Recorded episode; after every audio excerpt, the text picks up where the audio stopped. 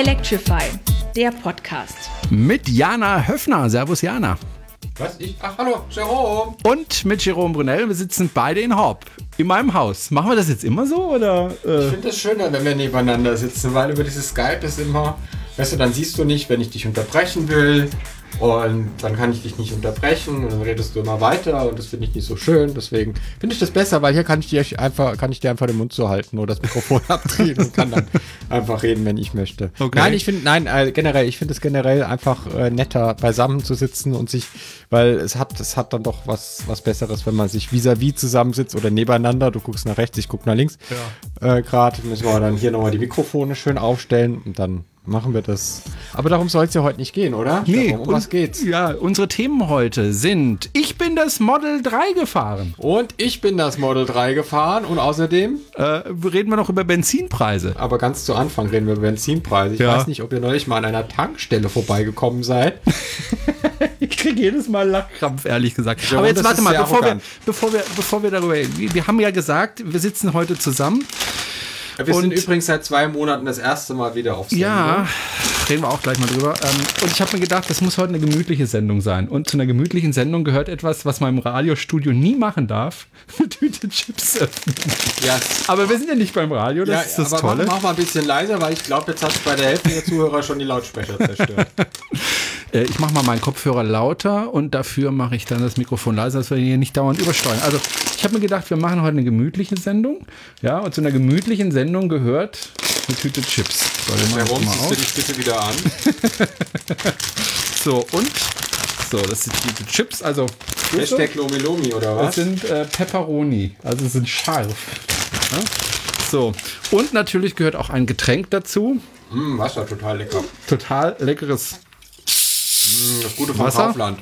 Ja, das Gute, stimmt sogar, das Gute von Kaufland für 19 Cent. Nur das Beste, nur das Beste. Jerome, also wenn man bei Beste. Jerome zu Gast ist, Ja. nur das Beste. für Nur das Allerbeste. Ja, beim Abendessen zugucken. So, machen wir sie wieder zu.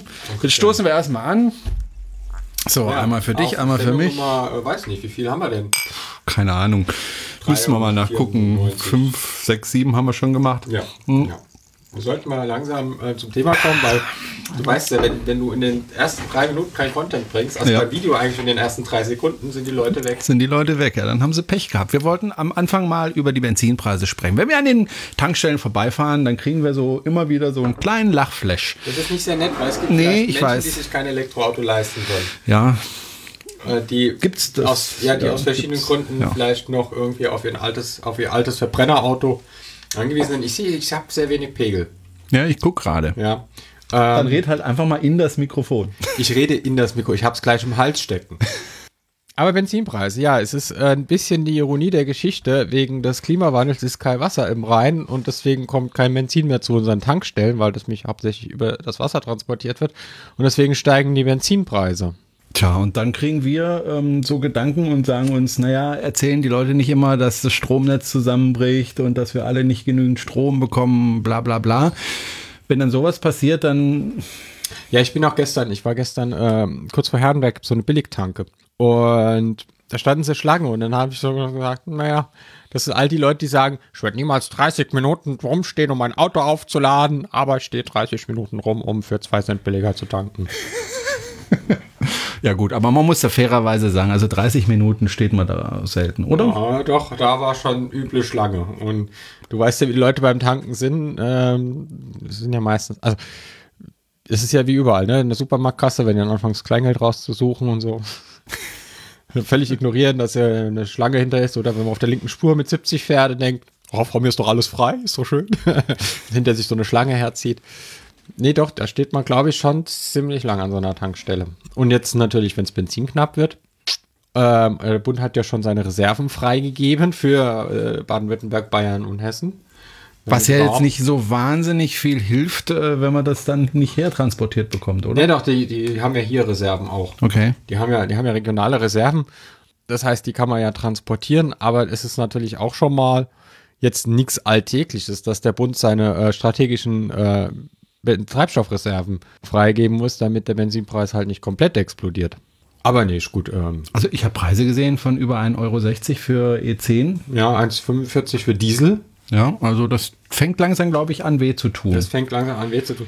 Ja, ist vielleicht dann auch mal die Überlegung, ob dann vielleicht die Fahrkarte für den Bus oder ein Fahrrad nicht doch günstiger ist, wenn man äh, die Entfernung hat und die Verbindung hat. Also jetzt natürlich, wenn man keine Busverbindung hat oder ähm, 70 Kilometer Arbeitsweg, wird es auch mit dem Fahrrad schwer. ja. Und jetzt ist ja gerade auch nicht so das geile Fahrradwetter.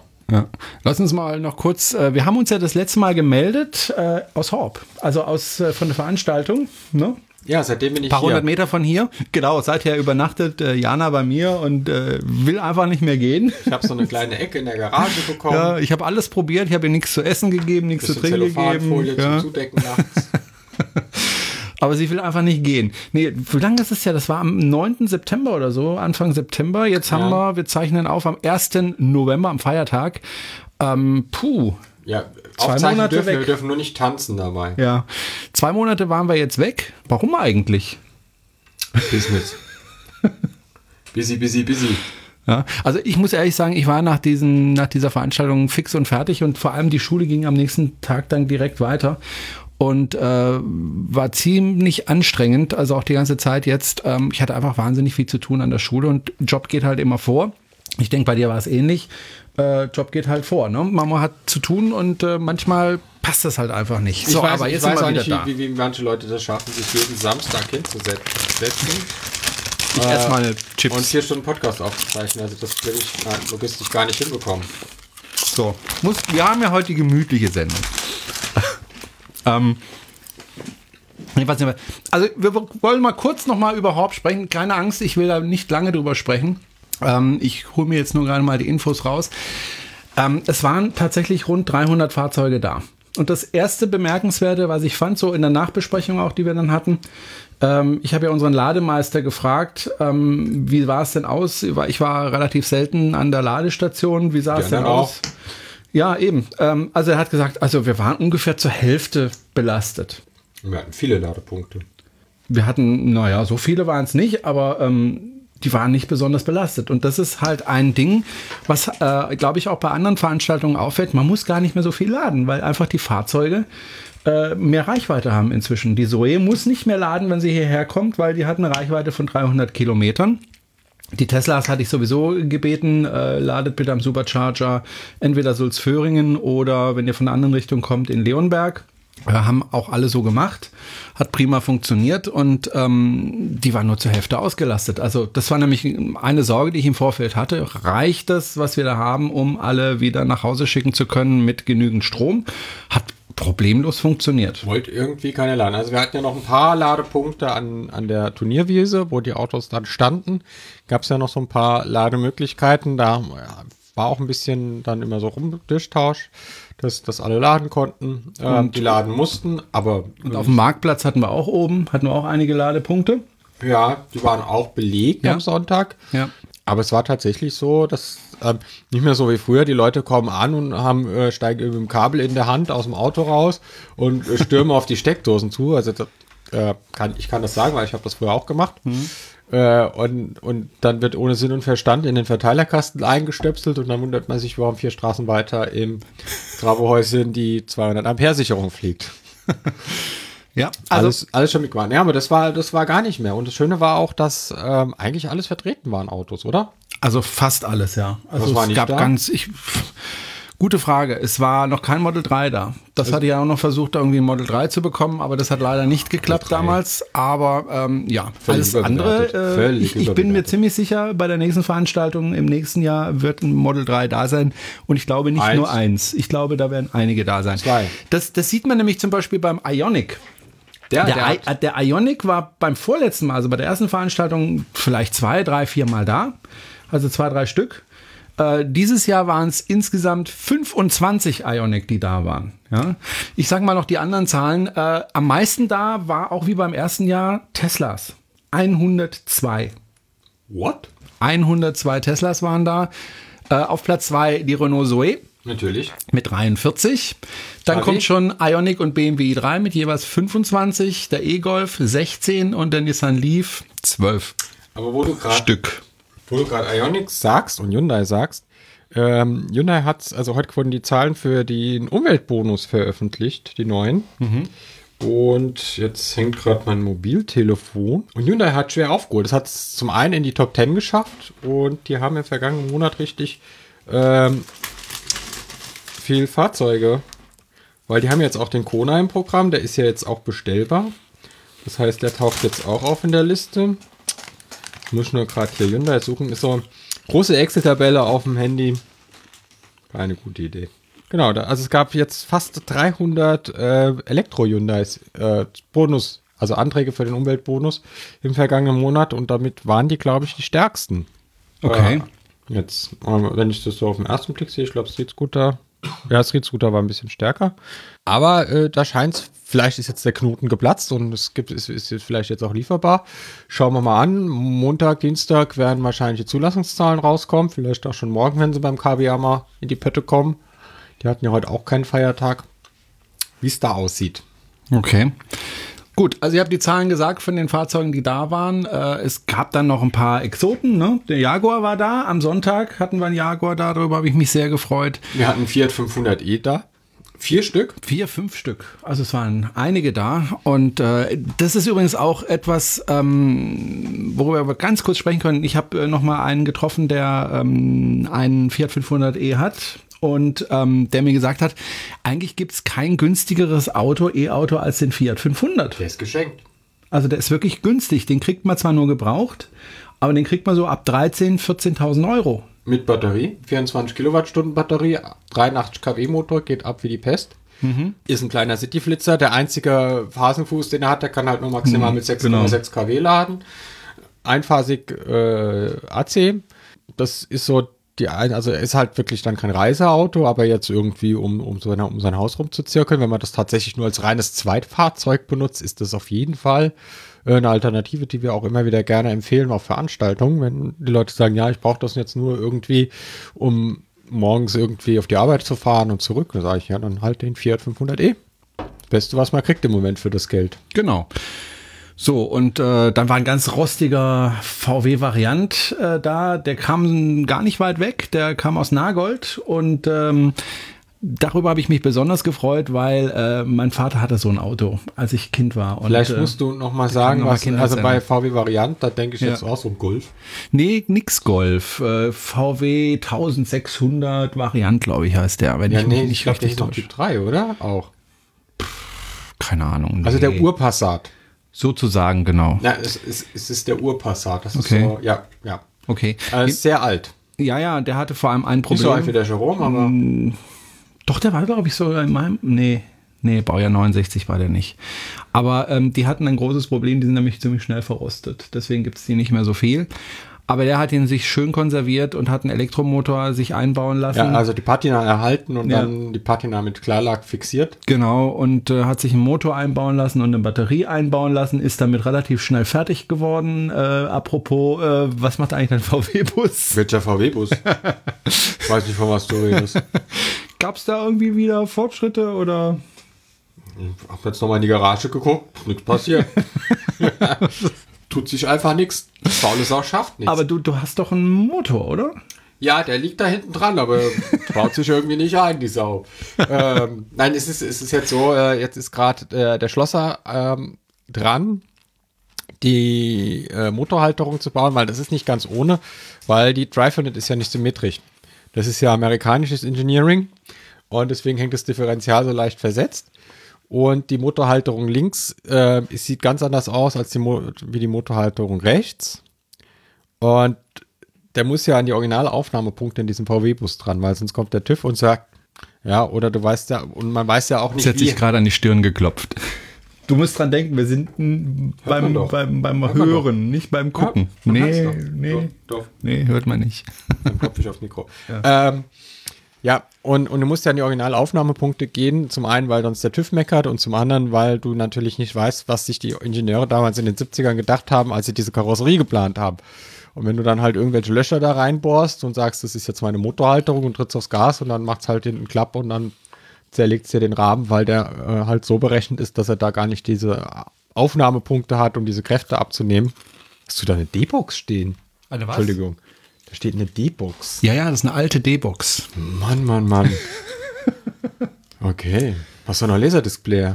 Und Walkman. Mm, nee, das habe ich nicht mehr. Entschuldigung, also zurück zum Bus. Ähm, äh, eine höfnerische Abschweifung steht da in der D-Box. Ähm, Entschuldigung. ja. Genau, und der, der äh, Schlosser ist jetzt gerade dran, äh, diese Halterung zu bauen und auch die Adaptierung auf die Antriebswelle, weil das ist ja auch das Problem. Der, die Tesla 340 hat ja Steckachsen, also die werden ins Differential gesteckt, deswegen auch der Name Steckachsen und der VW-Bus hat Flanschachsen, also die sind angeflanscht ans Originalgetriebe. Das Originalgetriebe ist 29 Zentimeter breit, das Tesla-Getriebe ist 21 Zentimeter breit. Jetzt musst du natürlich irgendwas zwischen die Flansch, also du musst irgendwas an die Flansch machen, damit du die stecken kannst. Und jetzt habe ich so zwei äh, Joghurtbecher, also die sind quasi Steckachsen. Auf der anderen Seite ist so ein Joghurtbecher dran. Ich wollte gerade sagen, Kaugummi tut's doch, oder? Ja, genau, ein bisschen Gaffertape. Ja. Äh, darf man halt nicht so schnell fahren. Und genau, und da muss jetzt quasi auf diese Becher, die müssen jetzt runtergedreht werden und dann kommt da eine Flansch drauf und da wird dann die Achse drauf geschraubt. Und dann ist, das ist alles, ja, ähm, im Prinzip ist es total einfach, einen Verbrenner auf Elektroantrieb umzurüsten, aber der Teufel steckt im Detail und Details gibt es sehr, sehr, sehr, sehr viele. Äh, Ich hoffe, dass der dieses Jahr fertig wird mit der Halterung. Die wird dann aber auch Top Deluxe und auf den Mikrometer genau, weil der Schlosser, der das macht, ähm, ist wirklich sehr penibel und der rennt die ganze Zeit mit so einer Schiebelehre rum, wo du dann irgendwie so auf die siebte Nachkommastelle genau messen kannst. Und ja, und man muss jetzt halt gucken, dass diese Drive-Unit dann so drin hängt, dass es überhaupt reinpasst und dass sie dann mittig hängt, ja, weil der VW-Bus hat ja links und rechts die gleiche Achslänge, sonst müsste die äh, Steckachse noch verlängern. Ähm, das wird ja dann nochmal komplizierter und ja, ähm, der kriegt das schon hin. Also ich habe ich hab schon angezahlt und habe schon den Stahl bezahlt dafür. Wir haben extra den harten, festen Stahl dafür genommen. Ähm, da kannst du dann wahrscheinlich den Boost dran aufhängen, wenn es drin ist. Und Also in den nächsten fünf Jahren haut's hin. Schritt für Schritt, Schritt für mühsam ernährt sich das Eichhörnchen und das ist ein Teufel. Ja, hast du, hast du denn so einen, so einen zeitlichen Horizont? Ja, ich wollte eigentlich im Januar, Februar äh, das Ding nach England bringen. Jetzt muss ich gucken, ob das beruflich klappt, weil irgendwie ist so gerade im Job irgendwie so, da macht's halt Diana. Ich bin da mal im Urlaub oder ich habe jetzt Reha oder sonst irgendwas und dann ähm, sitze ich halt da und ja, eigentlich wollte ich Januar, Februar Urlaub machen, den nach England bringen, wegen halt Ich würde Thema halt vor dem Zulassung. Brexit machen. Vor dem ne? Brexit, ja, genau. Weil Thema Zulassung, ähm, dass er in der EU zugelassen war mal, also wird in England zugelassen, dann war er mal in der EU zugelassen. Die Hoffnung ist dann, dass ähm, das hier mit dem TÜV ein bisschen einfacher geht. Äh, ja, schauen wir mal im März. Und dann muss ich auch noch mit meiner Bank reden, dass sie das bezahlt. Beziehungsweise Ach, die weiß noch nichts davon, die von weiß, ihrem Glück. Die weiß noch nichts von ihrem Glück, ja. aber, aber das ist ja so eine Ökobank, bei der ich bin. Und wenn ich sage, hey, ich mache so ein Öko-Elektroauto, äh, vielleicht kriege ich ja dann sogar einen Konsumerkredit, was sie eigentlich nicht machen. Schauen wir mal. Also, wer gern für das Projekt spenden möchte, einfach auf mein PayPal-Konto. ja, das, ich war ja der ursprüngliche Plan, war ja ein Crowdfunding. Das hat nicht geklappt. Dann hatte ich so von ein paar Leuten ein bisschen Zusage, ich gebe dir trotzdem was und äh, hatte dann auch ein bisschen was bekommen. Das ist natürlich alles schon weg äh, durch die Restaurierung oder Teile gekauft. Da steckt ja jetzt schon der ein oder andere Tausender drin in dem Bus. Und im Moment steht er halt da und der Motor steht hinten dran. Gut, du hast gerade von der Tesla Drive Unit gesprochen. Das ist ein guter Übergang. Dann kommen wir mal gleich zu Tesla. Und zwar äh, gibt es zwei Dinge, die wir da besprechen müssen. Du bist Tesla gefahren und ich bin Tesla gefahren. Ähm, Zwei Dinge. Das wäre das Model 3, dazu komme ich gleich. Ja. Aber vorher, ähm, bevor wir über das Model 3 sprechen, möchte ich gerne darüber sprechen, dass sie im dritten Quartal jetzt endlich mal Gewinn gemacht haben. Nämlich weil sie 311,5 Millionen CO2-Zertifikate verkauft Dollar. Nee, diesmal nicht, sondern weil sie tatsächlich viele Autos verkauft haben. Allein im dritten Quartal 56.000 Autos. Wie sollen das gehen? Die können doch gar keine Autos bauen. Ja, ich weiß auch nicht. Die haben sie irgendwie zusammengezaubert oder keine Ahnung. Ich dachte eh, die wären pleite, aber irgendwie haben sie diesen Monat oder dieses Quartal haben sie dann doch Gewinn gemacht. Ähm, jetzt ist es natürlich so, dass ähm, das eine amerikanische Firma ist und die machen gerne auch mal ähm, Dinge, um möglichst schnell Gewinn zu bekommen, indem sie zum Beispiel Leute kündigen oder irgendwelche Sachen schnell verkaufen, damit sie bloß ähm, äh, im positiven Bereich sind. Das war aber in diesem dritten Quartal so nicht der Fall. Ja gut, die haben Autos verkauft. Und das guckt mich so an wie ein Bus, wie ein VW-Bus.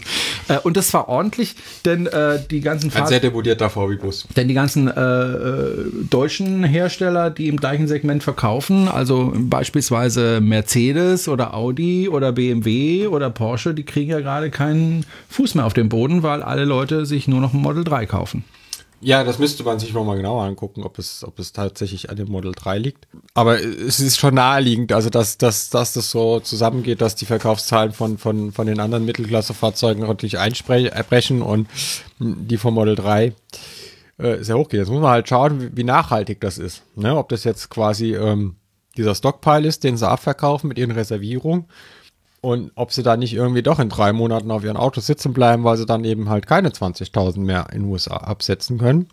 Dann, ja, gut, dann müssen sie halt auf andere Märkte gehen. Ist ja jetzt auch angekündigt worden. In diesem äh, in Conference Call hat er ja auch gesagt, äh, ab Dezember kann man in Europa das Auto bestellen und ab März, April soll ausgeliefert werden. Ich glaube sogar Februar, März. Ja, hat er ein Jahr dazu gesagt. Äh, ja, 2019, ja, ja. Standard Elon Time. Und äh, wer mich kennt, weiß, ich sage das jetzt schon wirklich seit einem Jahr. Äh, die Auslieferung beginnt Ende des ersten Quartals 2019. Und wer hatte recht? Wer hatte recht? Wer hatte recht? Hm, hm, hm? Ja, Herr Brunel. na, das, das schauen wir mal, das schauen wir mal, wie viele Autos da ausgeliefert wurden in Europa. Also ich denke, die werden äh, massiv Ende des ersten Quartals dann mit den ersten Ja, vor allen Dingen müssen die, ja, also, ja, meine Meinung. Und dann ist aber immer noch die Frage, äh, ob sie dann äh, CCS laden können oder nicht. Was ist deine aktuelle Prognose? Meine Hoffnung ist ja, meine Prognose ist, dass Tesla inzwischen so etabliert und arrogant ist, dass sie glauben, es nicht nötig zu haben, die Fahrzeuge so flexibel zu machen, was sich bitter rächen wird, weil das Supercharger-Netzwerk in Europa einfach unter der Masse an Fahrzeugen zusammenbrechen werden. Wir werden ewig lange Schlangen vor den Ladern stehen. Vor allen Dingen im ersten Monat, wenn die Leute viel fahren mit den Autos, wenn die neu sind, werden die Leute ja äh, da Kilometer schruppen mit den Karren, ob das Supercharging kostet oder nicht. Äh, du kennst das ja selber und jeder, der ein Elektroauto hat, kennt das. Und man hat das irgendwie vor der Tür stehen, wacht morgens auf und denkt, das erste Gedanke ist, wo könnte ich heute mal hinfahren? Ähm, dieser, dieser klassische Rebound-Effekt, das, das, Oh ja. das pegelt sich ja irgendwann ein und dann fährt Na man wieder normal. Der, du hast das Auto ja auch noch nicht so lang. Ja, anderthalb Jahre jetzt. Und das Ja. lässt irgendwie nicht nach. Ich bin im ersten Jahr 40.000 Kilometer gefahren, so viel wie nie zuvor. Und ich glaube, im zweiten Jahr wird es nicht viel weniger sein. Naja, wir müssen ja CO2 sparen und umso mehr Kilometer wir fahren, umso mehr CO2 sparen wir. Genau. Ähm, nein, ich glaube, da liegt irgendwo ein Rechenfehler vor. Ja. Ja, also, also ich werde, ich werde da, ich rechne damit, dass er kein CCS hat, ähm, dass das Supercharger-Netzwerk zusammenbrechen wird, einfach unter dem Ansturm an Fahrzeugen, weil wenn du überlegst, die bringen in Europa 15.000, 20.000 Fahrzeuge im Monat auf den Markt, äh, dann haben wir, haben wir innerhalb von einem halben Jahr vielleicht 80.000 Fahrzeuge äh, zusätzlich und ähm, der in Ulm wird jetzt zwar ausgebaut, der gerade sagen, Superchar Supercharger, Hirschberg war schon die Umfrage, da wird wahrscheinlich auch demnächst die Kreide auf dem Boden auftauchen und dann die Bagger kommen. Aber die werden das nicht schaffen. Die werden das so schnell nicht schaffen, das Supercharger-Netzwerk so auszubauen, dass das einfach mit dem Ansturm, glaube ich nicht. Und würden sie CCS dran machen, würden sie ihr eigenes Netzwerk entlasten. Das Fahrzeug wäre extrem flexibel. Äh, mit dem Stromverkauf verdienen sie eh kein Geld an den Superchargern. Und, und mit CCS kannst du ja inzwischen an jeder Ecke laden. Also, und du hast halt die Ionity-Lader, du hast die, äh, sagen, die Fastnet-Lader mit der hohen Leistung. Äh, Kraft. Ja, und du hast halt, du hast halt jetzt viele Ladestationen mit 100, 150 Kilowatt äh, CCS. Das heißt, es könnte das Model 3 ja perfekt ausnutzen. Ja, und ich meine, das ist ja Wumpe. Ähm, ob, ob er jetzt die Kontakte dann irgendwie da hochlegt, also und, und so teuer kann ja die Protokollplatine nicht sein. Und so Not sollen sie es halt aufpreispflichtig machen. Dann kostet es halt 1500 Dollar, äh, Euro, Pfund äh, oder 15.000 norwegische Kronen, wenn du das halt haben willst. Und, Weil Adapter geht nicht. CCS darf man nicht adaptieren. Ähm, dann, ja. Also, aber ich glaube, ich glaube, dass der, der, der Elon, der versteht einfach nicht, was hier, also was Europa los ist. Ähm, das ist ja von dem ganz weit weg, der europäische Markt. Das ist ja, sieht man auch in seinen Tweets, da geht es ja immer nur um den amerikanischen Markt. Es geht immer äh, nur das, was, was, was die Fahrzeuge an Software-Updates in den USA bekommen. Das hat er, glaube ich, gar nicht so im Blick, dass der europäische Markt da ein bisschen anders funktioniert.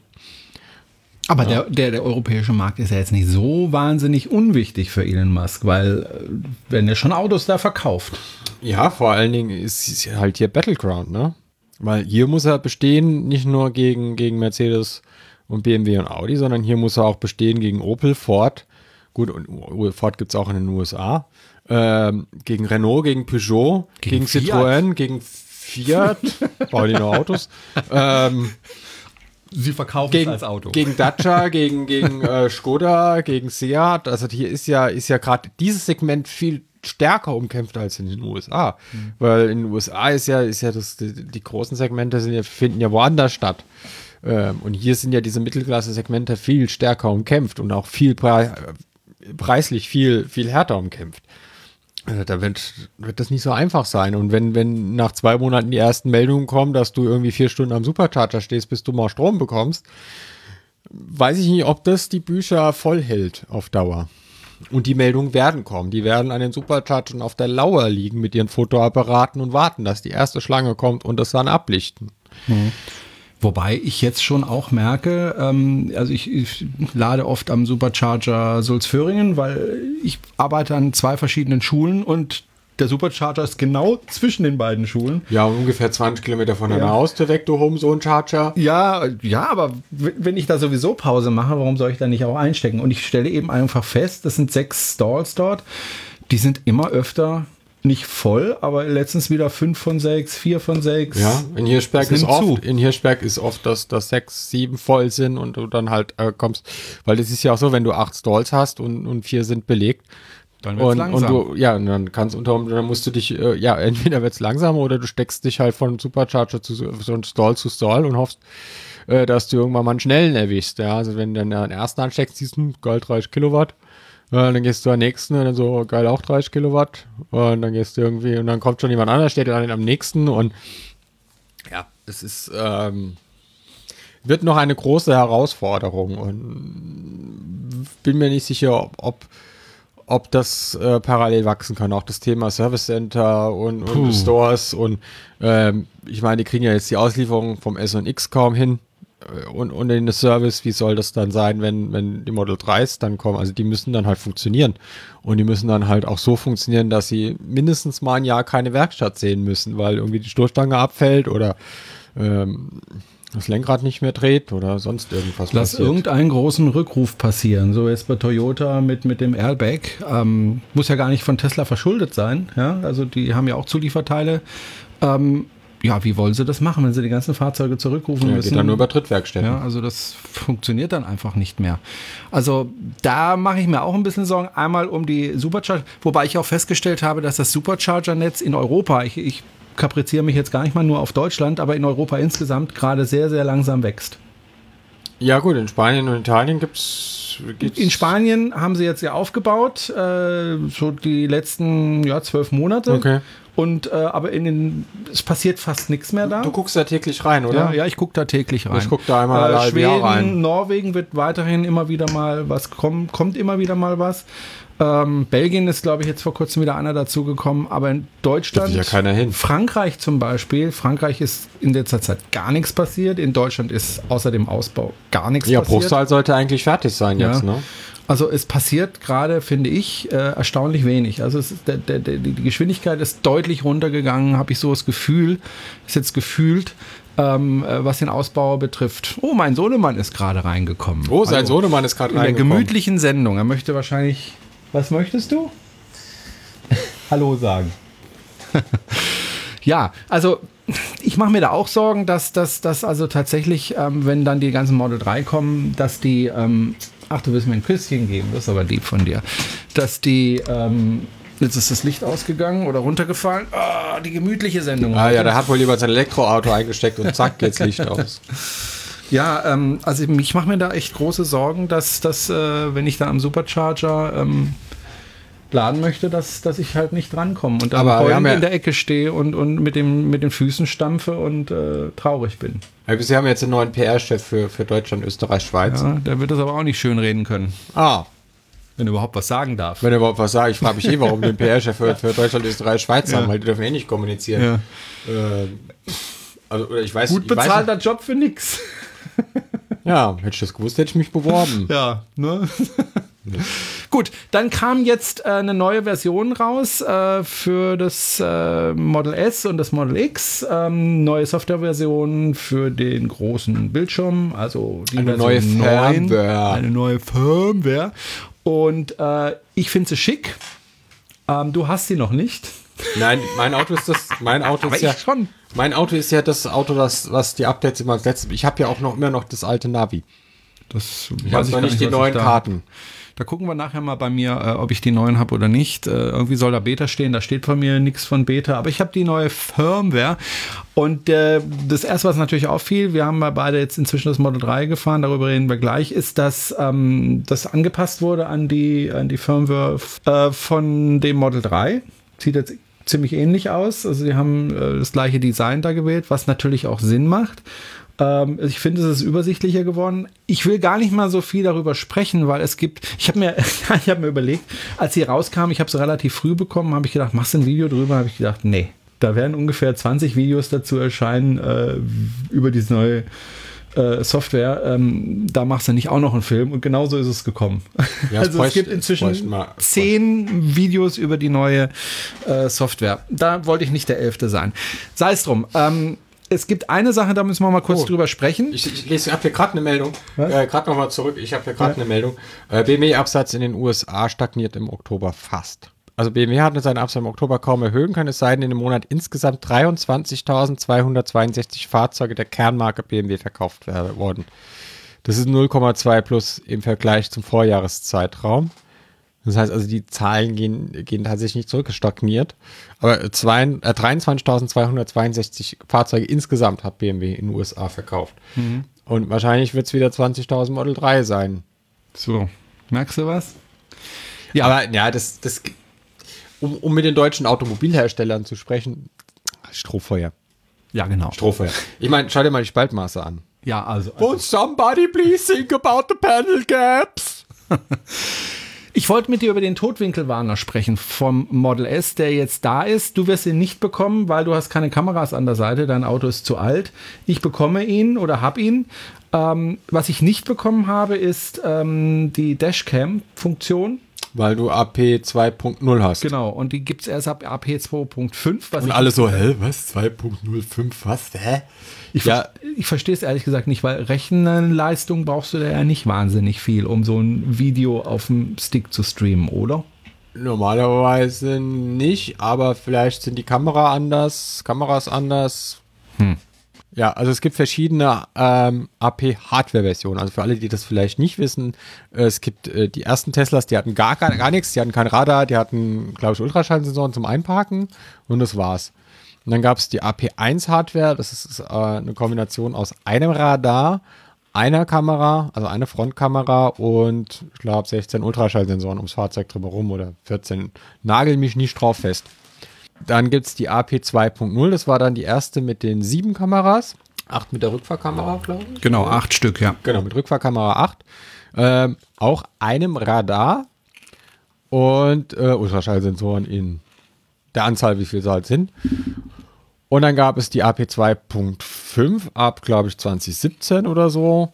Mitte 2017, weil ich habe ja meinen 2017 bekommen. Also ab Mitte 2017 AP 2.5, das hat die gleiche Hardware nach außen, also acht Kameras, ein Radar, kein LIDAR, kein LIDAR und äh, aber einen anderen Rechner.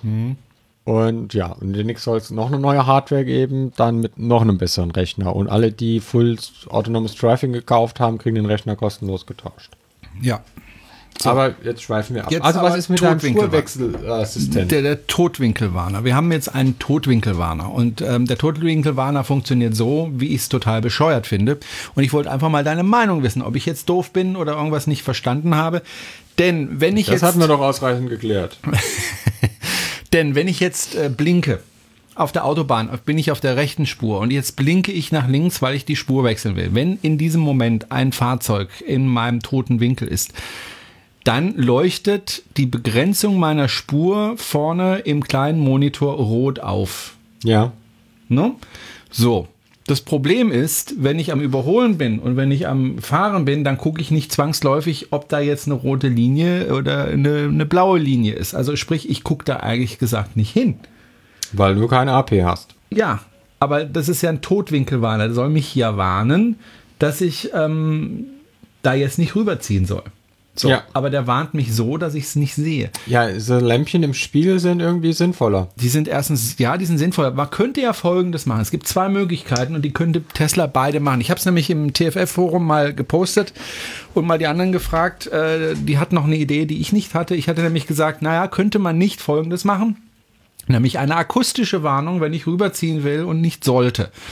Da haben andere geschrieben, ja, akustische Warnung ist nicht schlecht, aber wenn du einen Beifahrer hast, der ist da vielleicht dann genervt davon, ja, der schläft vielleicht gerade und macht dim, dim, dim, dim, wobei der Tesla ja gerne piepst. Ähm, was viel besseres wäre doch, Ja, wenn du während der Fahrt die Tür aufmachst, um den Beifahrer ja, rauszuschmeißen, Ja, ja, dann gut. piepst du halt. Ja, ja, ja, dann piept er. Ähm, nee, aber wenn ich, äh, da kam der Vorschlag, naja, das Lenkrad könnte doch vibrieren. Ja. Ja, das Lenkrad könnte doch vibrieren, wenn du darüber ziehen willst und nicht solltest. Und das fand ich eigentlich eine sehr gute Idee. Und jetzt frage ich mich, warum macht das Tesla bisher nicht, sondern macht nur diese blöde rote Linie, die ich sowieso nicht sehe? Oder habe ich was falsch verstanden? Wahrscheinlich, also wenn du AP hast, also Autopilot, äh, dann guckst du da öfters hin. Also dann hast du das eigentlich immer im Blick da unten, damit du. Ja, weil du ja nicht mehr mit Fahren an sich beschäftigt bist, dann hast du mehr Zeit dazu. Ich bin aber mit Fahren beschäftigt, weil ich habe keinen AP. So, und der soll mich aber trotzdem auch warnen, darüber zu ziehen. Du kannst ja mal einen Tweet an Elon Musk schreiben. Du meinst, der antwortet mir? Natürlich. Du kannst es aber auch der Steckdose Dem Markus erzählen. hat er geantwortet. Ja, mal Markus hat er Tweet. geantwortet. Ja, ne? ähm, ja, also du findest es nicht oder findest du die Idee, dass das äh, Lenkrad dann vibrieren soll, gar keine schlechte Idee? Ja, wäre eigentlich, wär eigentlich äh, eine gute Idee. Ja, Mhm. ja. Das vibriert ja auch, also vibrieren kann es ja das Lenkrad, es vibriert ja auch bei, quasi bei dem Sch- Spurhalte-Warner, also wenn man über die Linie fährt, dann macht es ja auch blöd. Genau, das habe ich übrigens abgeschaltet. Weil wenn du hier im Schwarzwald fährst, da fährst du zwangsläufig über Linien auf den engen Straßen. Ähm, da nervt das Gebrumse da vom Lenkrad die ganze Zeit. Ja, in Stuttgart auf unseren Prachter, Pracht-Boulevards. Da nicht. Da nicht, nee. Genau. Ähm, wir sind beide Model 3 gefahren. Du bist Model 3 gefahren, ich bin Model 3 gefahren. Da an dieser Stelle einen ganz, ganz lieben Gruß an äh, den Frank von Schräg, der extra nach Sulzföhringen gekommen ist, um mir das Auto zu zeigen. Und er hat mich auch kurz fahren lassen. Er hat gesagt, naja, du kannst es gerne fahren, aber die Selbstbeteiligung liegt bei 5000 Euro. ich gesagt, okay, ich fahre es, aber wir fahren nur ein kurzes Stück. Weil 5000 Euro, das ist ein bisschen viel. Äh, und ich bin das Auto dann gefahren, nachdem ich es mir intensiv angeschaut habe und muss sagen, es ist ein Auto.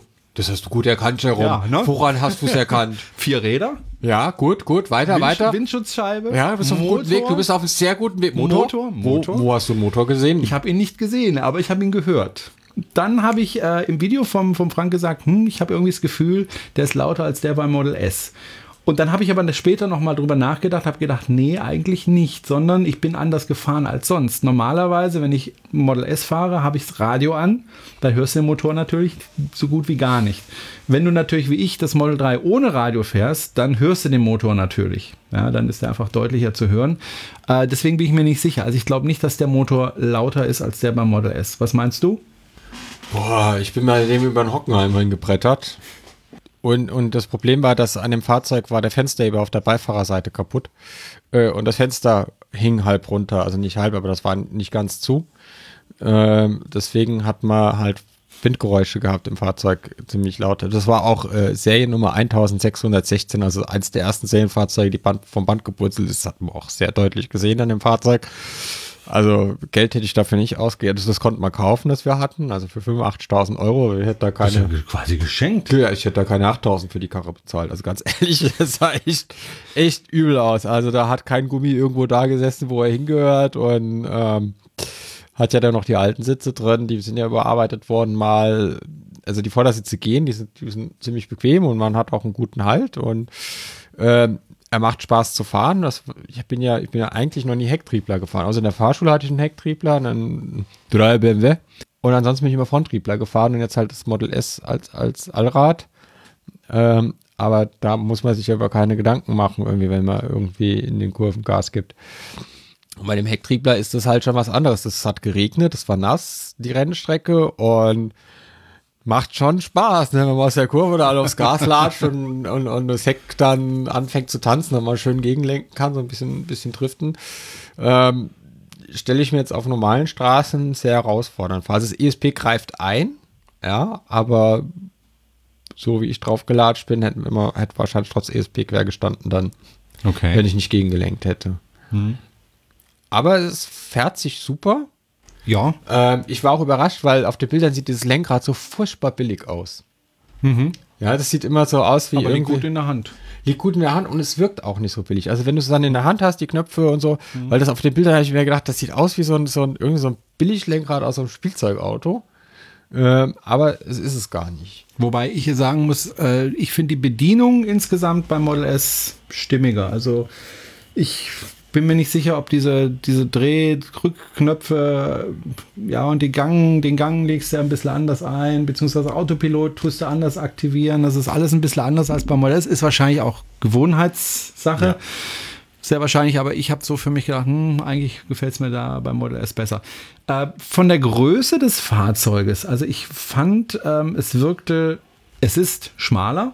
Es wirkt von außen überraschend klein. Also wenn es neben dem S steht, ist es echt so, wo man denkt, ach, guck mal, damit kann man Parklücken fahren. Ja, wobei ich finde es nicht so viel kleiner und es ist auch nicht so viel kleiner. Ich glaube 10 Zentimeter schmaler. Das habe Also ich das gemerkt. macht- das macht hab ich einiges gemerkt. aus. Ja, 10 Zentimeter schmaler, das merkt man. Ich Das glaube, ist, das glaub sind 40 20 Zentimeter kürzer. 20 oder 40? Hm. Äh, ich fand es nicht so wahnsinnig viel kürzer. Ich glaube, es sind nur 20 Zentimeter. Aber du hast in den gleichen Platz eigentlich, außer halt von der Breite her. Also ich saß die meiste Zeit hinterm Lenkrad, logischerweise, ähm, hatte nicht das Gefühl. sich beim Fahren, ja. Ja, das ja, macht Sinn. Wobei es gibt ja auch Leute, die mit Autopilot dann hinten sitzen und ne, ja, haben wir alles gesehen. Aber Selbstbeteiligung 5000 Euro, sage ich dann nur. Ja. Äh, ähm, es wirkte für mich vor allem schmaler. Ja. Und ähm, das fand ich schon. Und ich bin 1,92 Meter, hatte überhaupt kein Problem, da zu sitzen. Und ähm, vorne wirkt es kürzer tatsächlich. Und was mir auch gef- aufgefallen war in der kurzen Zeit, in der ich das gefahren habe, war, dass ähm, der Wendekreis deutlich kleiner ist. also ich konnte, ja ich, kon nicht. ich, ich konnte tatsächlich wenden. Ja, mit dem Ding, ohne jetzt hin und her fahren zu müssen, sondern in einem Mal. Das äh, hat man im Model S ziemlich selten. Ja. Da muss man immer hin Du und musst her mal den rangieren. Smart, neuen Smart 42 fahren. Das ist der Arbeit. Da kannst du auf der Stelle drehen. Das ist, ich, da klappen so die Räder da links weg und dann fährst du so auf der Stelle im Kreis. Das ist echt Wahnsinn. Ähm, das fand ich sehr angenehm. Ähm, was ich nicht so toll finde, ist der, der Kofferraum. Der hat zwar relativ viel Platz, Der ist sehr tief. Oh, Moment, da ist das Mikrofon. Der ist sehr tief. aber ja, also der hat überraschend viel Platz. Aber um da reinzukommen, die Klappe ist trotz alledem doch relativ klein. Also du kriegst da kein Fahrrad oder so hinten rein, was du beim Model S problemlos reinkriegst. Das wird beim Model 3 schwierig. Und die Lade, wie nennt man das? Die Ladekante? Ladekante ist relativ weit oben, was ich auch nicht so toll fand. Also da, das hat mir nicht so gefallen. Also der Kofferraum ist so für mich das K.O.-Kriterium tatsächlich. Also das wäre nichts für mich. Und ähm, aber ansonsten ist es halt ein Auto. Es ist, finde ich, jetzt nichts Besonderes in dem Sinne. Es ist halt einfach, äh, ja, vier Räder äh, und so weiter. Und das Besondere ist natürlich so wie auch beim Model S natürlich die Software, die da drin läuft und das, was das Auto eben kann und dass es eben elektrisch ist. Es war ein komisches Gefühl, da drin zu sitzen, weil man ja doch relativ lange auf dieses Fahrzeug gewartet hat. Man hatte es mal vorbestellt, glaub du auch, ne? nicht vorbe- vorreserviert. Ja. Ähm, man hat sich lange mit dem Auto beschäftigt, man hat viele Videos drüber gesehen. Der Owe hat ja von T&T Tesla hat ja unheimlich viele Videos über das Model 3 gedreht und jetzt saß man endlich mal drin und es kam für mich relativ überraschend, weil der Frank hat, glaube ich, am Tag vorher gesagt, du hast du morgen Zeit, ich komme mit Model 3. Und ich, äh, ja, kriegen wir irgendwie hin. Ähm, und dann haben wir es auch hingekriegt. Ähm, dann saß man endlich mal drin und ähm, hat sich dann überlegt, okay, das hättest du jetzt auch kaufen können statt dem Model S. Ich muss sagen, ich bin froh, dass ich mich fürs Model S entschieden habe, ähm, weil der preisliche Unterschied ja nicht so groß sein wird. Also Schauen wir mal. ich, ich, ich rechne mit 45.000 bis 50.000 Euro. für die- Einstiegspreis, ja. Ja. Einstiegspreis.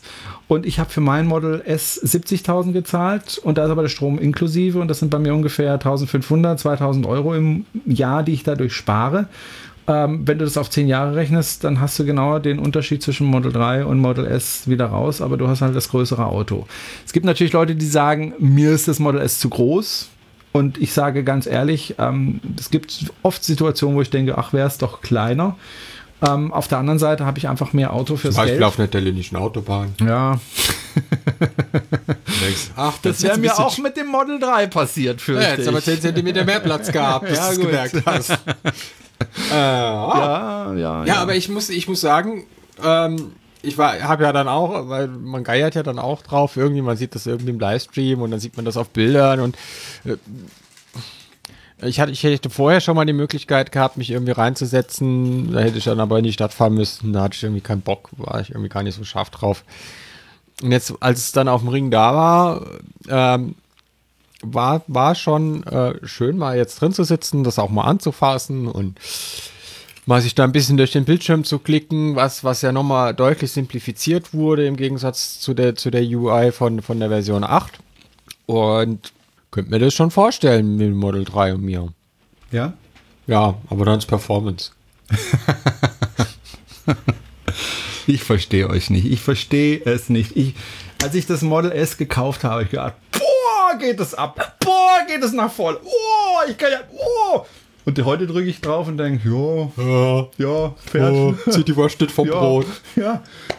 Also man gewöhnt sich so wahnsinnig schnell dran. Aber Und ich weiß- warum soll ich dann so Unmengen Geld ausgegeben für etwas, wo ich mich dann sowieso in kürzester Zeit Wir wieder haben- wir habe? haben- Und das frisst Reifen. Oh. Ja, wenn die Spur nicht eingestellt ist, mein Lieber. Nein, nein, nein, nein. Die Spur ist eingestellt. Ich habe es nochmal nachkontrollieren lassen. Es liegt an was anderem bei mir. Es liegt tatsächlich daran, ich habe einen Hecktriebler, ja, äh, und die, die, das, He- die, die Hinterreifen sind bei mir deutlich abgenutzter als, als die Vorderreifen. Ja, da ist der Allrad natürlich besser, Ja. weil natürlich das Da, ja. auf die Räder verteilt wird. Genau. Und ähm, das Problem ist, ich wohne im Schwarzwald, das heißt enge Kurven und ähm, ständige Geschwindigkeitswechsel, das heißt auch ständige Beschleunigung und die fressen halt Reifen Und produzieren Feinstaub. und produzieren Feinstaub und Äh, äh, Mikroplastik. ja, Mikroplastik und dann bin ich wieder der Böse. Siehst du? Magst du was? So. Sowieso. Aber zurück zum, zum, zum Model 3. Ja. Warum das Performance? Erstens mal, weil es ein Allrad ist. Äh, und Allrad einfach mehr Spaß macht. Äh, vor allen Dingen in Kurven. Also ich habe das, ich hab das durchgemacht, ich bin mit meinem Model S, mit meinem 70er äh, über den Ring geschlichen. Und mit dem Allrad macht das halt schon Spaß. Auch auf nasser Straße. Latscht halt einfach im Kurvenausgang, äh, fährst die Kurve schön durch die Ideallinie und latscht halt einfach im Kurvenausgang voll aufs Gas, ja. Und den Rest erledigt das ESP. Und wir hatten dann am Sonntag, das war eine zweitägige Veranstaltung und während der Veranstaltung waren ja Testfahrten auf dem Ring und dann war, da sind auch Streetscooter rumgefahren und dann war Tempolimit 130 und Überholverbot. Und wenn du halt Pech gehabt hast, bist auf die, auf die Runde rausgefahren, hast du halt einen Streetscooter vor dir gehabt oder äh, so einen Schlaganfallpatienten in einem Ionic, der irgendwie nicht das Gaspedal gefunden hat. Also hat man das, ja gut, Überholverbot, sich vielleicht nicht immer dran gehalten, hat vielleicht jetzt nicht in den Haarnadelkurven überholt oder in der Sachskurve. Aber nach der Veranstaltung war der Ring frei und dann sind wir mit dem P100D auf dem Ring gefahren. War nur als Beifahrerin und hatte eine Batterieheizung vorher an, das Auto war aufgeladen, also es war dann und dann mit dem P100D über den Ring Vollgas. Ja, es ist schon, also wenn du dich vom Sitz nicht mehr lösen kannst, ja, schon geil. macht, macht schon irgendwie. Ich meine, im Alltag hast du das nicht, weil du fährst ja nicht irgendwie durch Stuttgart ähm, an der Haftungsgrenze irgendwie die Serpentinen hoch nach Degerloch oder über die neue Weinsteige. Nein, außer ein Porsche ist daneben. Und, und, ja, ich meine, du kannst ja eh nicht schneller als Schritt fahren Ja. meistens. Und, aber es ist schon, also schon irgendwie geil, ja. Und das, das Geile ist halt, dass du nichts hörst im Auto, ja. Wenn du das mit einem mit einem Lotus oder so machst oder mit einem Porsche, äh, der brüllt halt das ganze Viertel zusammen dabei, ja. Und es mag auch Verbrenner geben, die vielleicht noch einen dicken schneller sind als das Model S. Vor allen Dingen oben raus, aber der, der hat schon einen Gehörsturz, wenn du aussteigst. Ja. Und, und in dem S, ich meine, das macht dann auch irgendwann natürlich Geräusche, ne? weil die Reifen machen dann Geräusche, wenn sie an der Haftungsgrenze fahren und die Inverter heulen, äh, dass alles zu spät ist. Aber es ist halt irgendwie, und es ist halt wirklich wie am Gummiband über den Ring gezogen werden. Das ist schon, äh, irgendwie nichts mit. Ja, also Ja, aber mach das zehnmal und dann hast du dich dran gewöhnt und dann ist es für dich normal. Brauchst wieder was Härteres. Ja, ne, merkst du? Merkst du? Und das hört nie auf und das ist echt teuer. Gerade bei Tesla. P, nur dieser Buchstabe P. Ja, aber beim- kostet richtig Ja, aber bei Model 3 ist der Preisunterschied nicht so hoch. Also bei Model 3 ist es zum P, glaube ich, nur 5000 Dollar in USA. nur. Ja, aber hallo, in ja. Europa sind es halt irgendwie, also beim S sind es halt irgendwie 30.000 Euro. Ja, fürs Ja. P. Ja, ja. Und ja, mal gucken. Vielleicht fahre ich ja dann auf VW-Bus. Ja, ich denke mal, wenn du den VW dann bezahlt hast und abbezahlst, dann hast du erstmal genug Ausgaben gehabt. Also wir sind uns einig, äh, Model 3 geiles Auto. Äh, für mich wäre es jetzt nix. Mir wäre das tatsächlich äh, zu Ja, Koff unpraktisch. Kofferraum ist, ist finde ich, also Ja. so ein Hatchback-Kofferraum, wie das Model S hat, äh, also dieses, dieses klassische Fließheck, finde ich schon, ist schon geiler. Ja, vor allen Dingen, weil du halt, ähm, hast halt irgendwie eine, eine, eine Riesenöffnung, ja, da kannst du halt auch irgendwie mal einen Zementblock reinschmeißen oder so ein, ein großes Fass oder ein Fahrrad. Und das ist schon, da ist das im Vergleich zum Model 3 ist schon eher Briefschlitz, ne? Also wenn ich, wenn ich mir überlege, ich muss da irgendwie ein großes Paket irgendwie reinbringen, dann, dann stehe ich irgendwie schon da. Also es gibt einfach eine große Aber dafür, dafür ist es mit der Heckscheibe natürlich, also mit dieser, mit dieser, dieser durchgezogenen Ja. Wobei ich da hätten, also dann hätten sie sie auch noch 20 Zentimeter weiter runterziehen können Hm. und wirklich ein Fließ äh, und, und, und dann vielleicht noch einen Balken reinmachen und dann wirklich eine Klappe, aber Wobei, als oder halt jetzt- als Kombi. Ja. Als ich jetzt drin saß, hatte ich jetzt nicht so das Gefühl, boah, ist das luftig. Wenn du hinten drin, das ist der Hammer. Da saß ich halt nur kurz. Hinten ist das, das ist der Da, Wahnsinn. ja, aber da interessiert es mich nicht, weil ich sitze nie hinten im Auto. Noch nicht, Jerome, noch nicht. Wenn das mit deiner Politikerkarriere Genau, irgendwann mal zündet, sitz dann sitzt du hinten.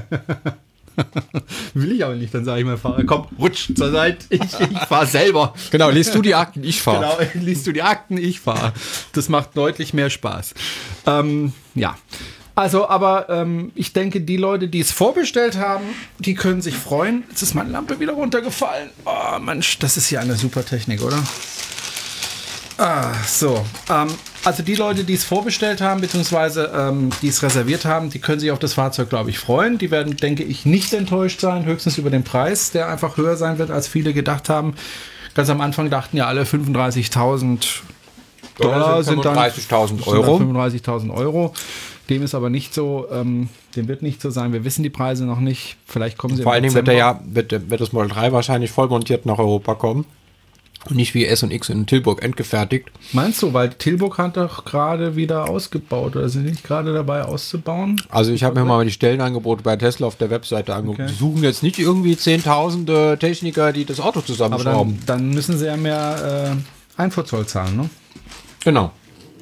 Das heißt, das muss man dann auch noch einberechnen im Preis, ne? Mhm. Also, dass der Zoll höher ist. Wobei das natürlich bei einem Auto, was, was irgendwie 40.000 Dollar kostet, nicht so ins Gewicht schlägt wie beim Auto, was 80.000 Dollar kostet. Ja. Gut. Lass uns zum nächsten Thema kommen. Nein, Ähm, wir bleiben bei Model 3 wir bleiben beim Model 3. und machen dann die Brücke ähm, zum Hockenheim, zum E4 Festival oder E4 Festival, wie sie es genannt haben. Wo ich eigentlich auch hin wollte, hatte mich auch angemeldet. Es war so gotterbärmlich kalt am Sonntag. Ja, aber am Samstag soll es ganz gut gewesen Am sein. Samstag ging es nur, am Sonntag war es so gotterbärmlich kalt, aber ich war am Samstag auch total durchgefroren abends. Okay. Äh, wir hatten ja auch einen Standort, Electrify BW. Ja, zusammen mit dem EVRN, mit dem Electric Vehicle Rhein-Neckar. Okay. Äh, die da in der äh, Rhein-Neckar-Region, also Mannum, Ludwigshafen, aus der Kurbalz, ähm, unterwegs sind. Und wir hatten ja das Model 3 von ähm, Stohwasser und Schmalzriedel Autohaus in Weinheim. Die haben uns das zur Verfügung gestellt. Die haben auch die ähm, Einzelabnahme gemacht für das Model 3, dass du das hier überhaupt zulassen kannst. Man muss Und- da irgendwie noch äh, Nebelschlussleuchte. Genau, die so. Nebenschlussleuchte muss dran geschraubt werden und die äh, Frontscheinwerfer mussten abgenommen werden, weil Okay. die kein Prüfzeichen haben, ein europäisches. Und halt generell muss das Fahrzeug abgenommen werden. Das war sehr aufwendig, der Prozess. Aber der hat auch die von Nextmove. Nextmove war mit drei Model 3 da, also insgesamt neun.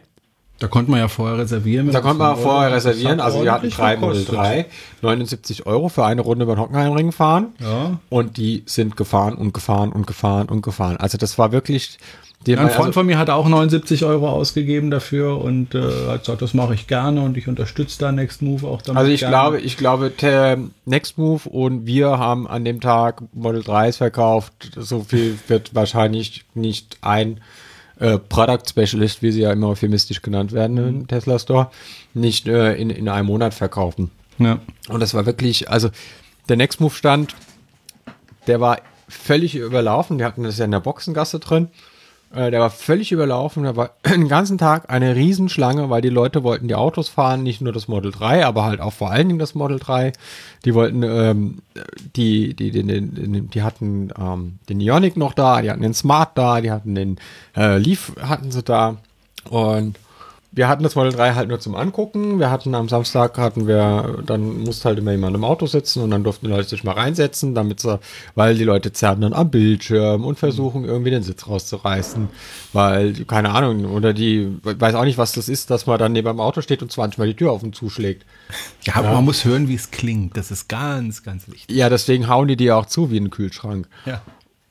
Und aber das war tatsächlich so. Die Leute standen bei uns auf dem Stand Schlange, um nur in dieses Auto reinzusitzen. Und ich habe dann auch eine Zeit lang das Fahrzeug betreut, habe dann hinten drin gesessen, habe den Leuten ein bisschen was erklärt dazu. Und also wenn, wenn ich mal irgendwann beruflich nichts mehr zu tun habe, werde ich dann halt Product Specialist bei Tesla. Vielleicht halt, ja. Ich weiß nicht, ob das. ja.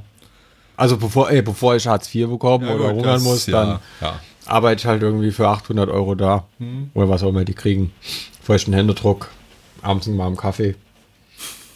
Äh, aber das, das Krasse war die Begeisterung der Menschen für das Auto. Also das war tatsächlich so, äh, dass auf diesem E4 Festival waren mich eben nicht nur das klassische Publikum, also alle, die schon eh ein Elektroauto haben und das alles schon kennen, sondern das waren ganz, ganz viele Leute, die gar kein Elektroauto haben, äh, die sich halt irgendwie für das Thema informieren wollen, die da Interesse dran haben.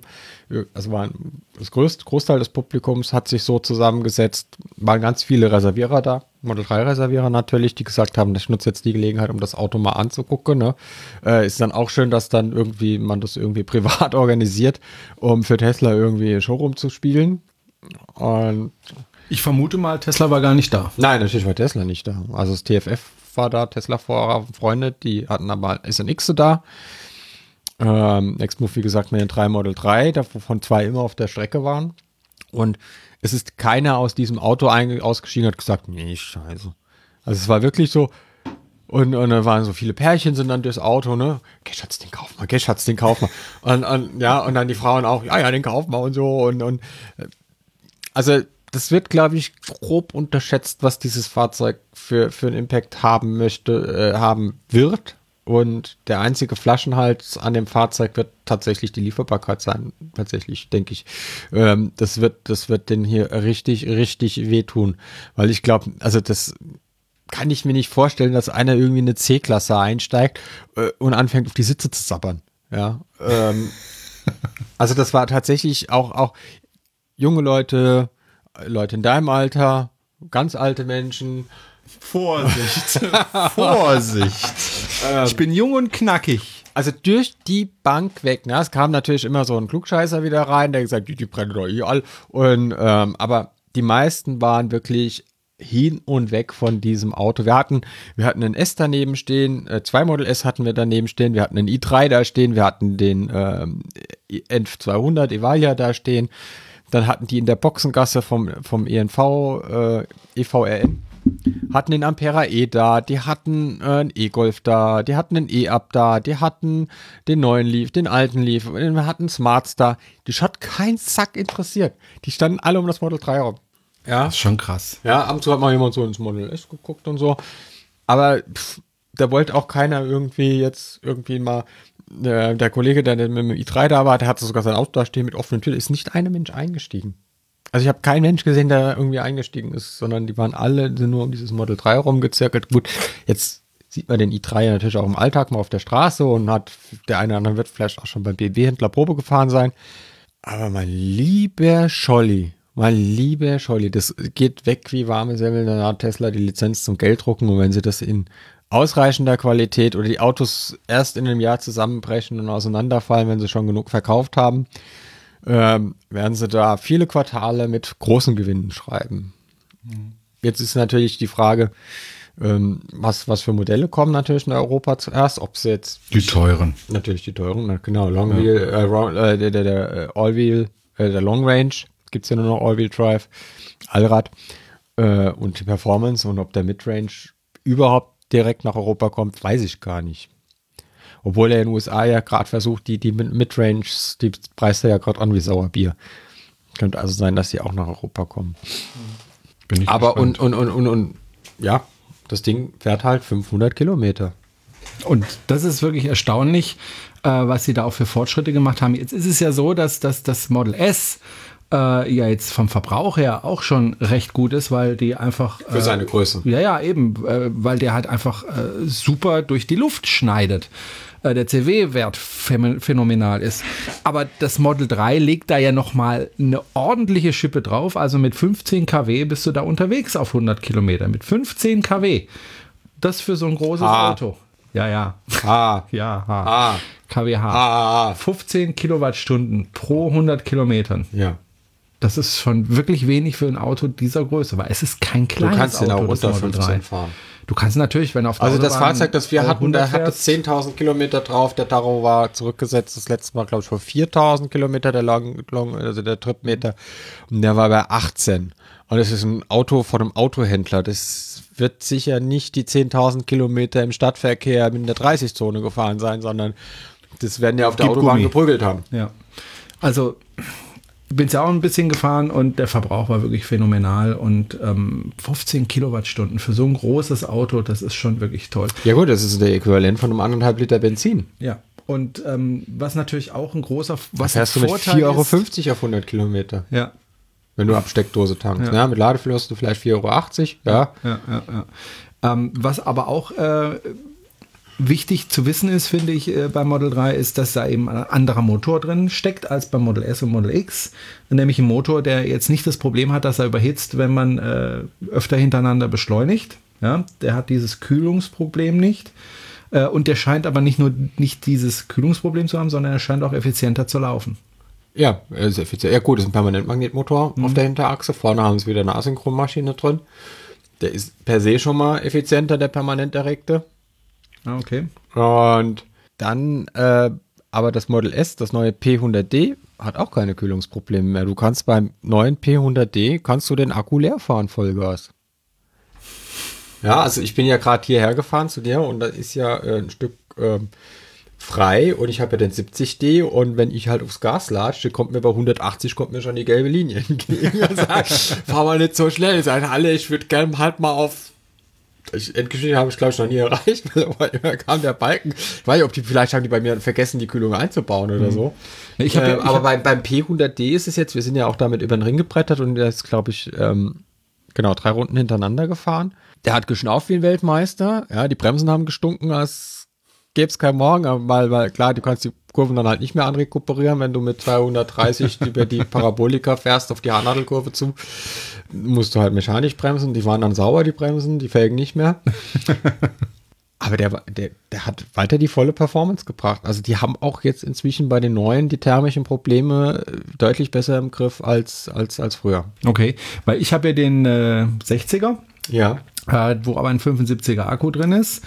Ähm, bei mir ist es so, ich kann 210 fahren maximal und die erreicht er auch problemlos und äh, du kannst sie auch halten. Ähm, wobei ich das jetzt nicht so lange ausprobiert habe. Ich fahre nicht gern so schnell. Äh, wo er dann natürlich anfängt zu schnaufen sozusagen, ist, wenn du Dann Gas gibst, runterfährst und wieder Gas gibst und diese starken Beschleunigungen mehrmals hintereinander, das, das verkraftet er halt irgendwann. Aber das ist auch beim P100D. Äh, beim aktuellen ist es nicht mehr der Fall. Also da kannst du Echt? auch hintereinander beschleunigen. Ich meine, drei Runden über den Ring, das ist nur Bremsen und Gas geben. Also es ist entweder Bremsen oder Vollgas. Ja. Und äh, ja, Das packt er. packt er. Okay. Cool. Ja, umso besser. Jetzt habe ich schon wieder die Lampe runter. so wird das aber keine entspannte Chips-Tüten-Sendung. Nee, irgendwie ist es auch total unentspannt ja, hier. ja. ja, Entschuldigung, ich habe nicht aufgeräumt hier in dem Raum. Ja, ähm. Auch, Ich gucke dich auch immer um, was es da so gibt in meinem Raum. Ja, ich schaue mal, was gibt, was kann ich ja noch mitnehmen. Also ich so. habe kein Schlagzeug hier wie bei den Kollegen. Ja, aber du hast Carcassonne, wir können danach noch ein bisschen Carcassonne spielen oder währenddessen. falls irgendwann langweilig wird, denken, wo, das Thema interessiert uns nicht so. Lass uns was anderes machen nebenbei. Ja. Ihr machen die Hör Zuhörer auch, habe ich gehört. Ja, Wenn es denen irgendwie nicht passt äh, oder langweilig wird, das hm. Thema, dann machen die andere Dinge nebenbei. Oder die kochen dabei, während okay. sie uns hören. Dann könnten wir eigentlich auch werben. Nächstes Mal kochen wir nebenbei. Mal kochen wir nebenbei. Eine Studie in die Küche. Ja? No, ich guck nochmal schnell ja. die Weinflasche, wie ja. weit die Soße ist. so Biolek-mäßig. So, jetzt gehen wir aber mal weg vom Model 3. Du bist Bio, ich bin der Gast. Das willst du nicht, glaub mir, das willst du nicht. Das willst du nicht. Ähm, Batterieproduktion habe ich als nächstes aufgeschrieben.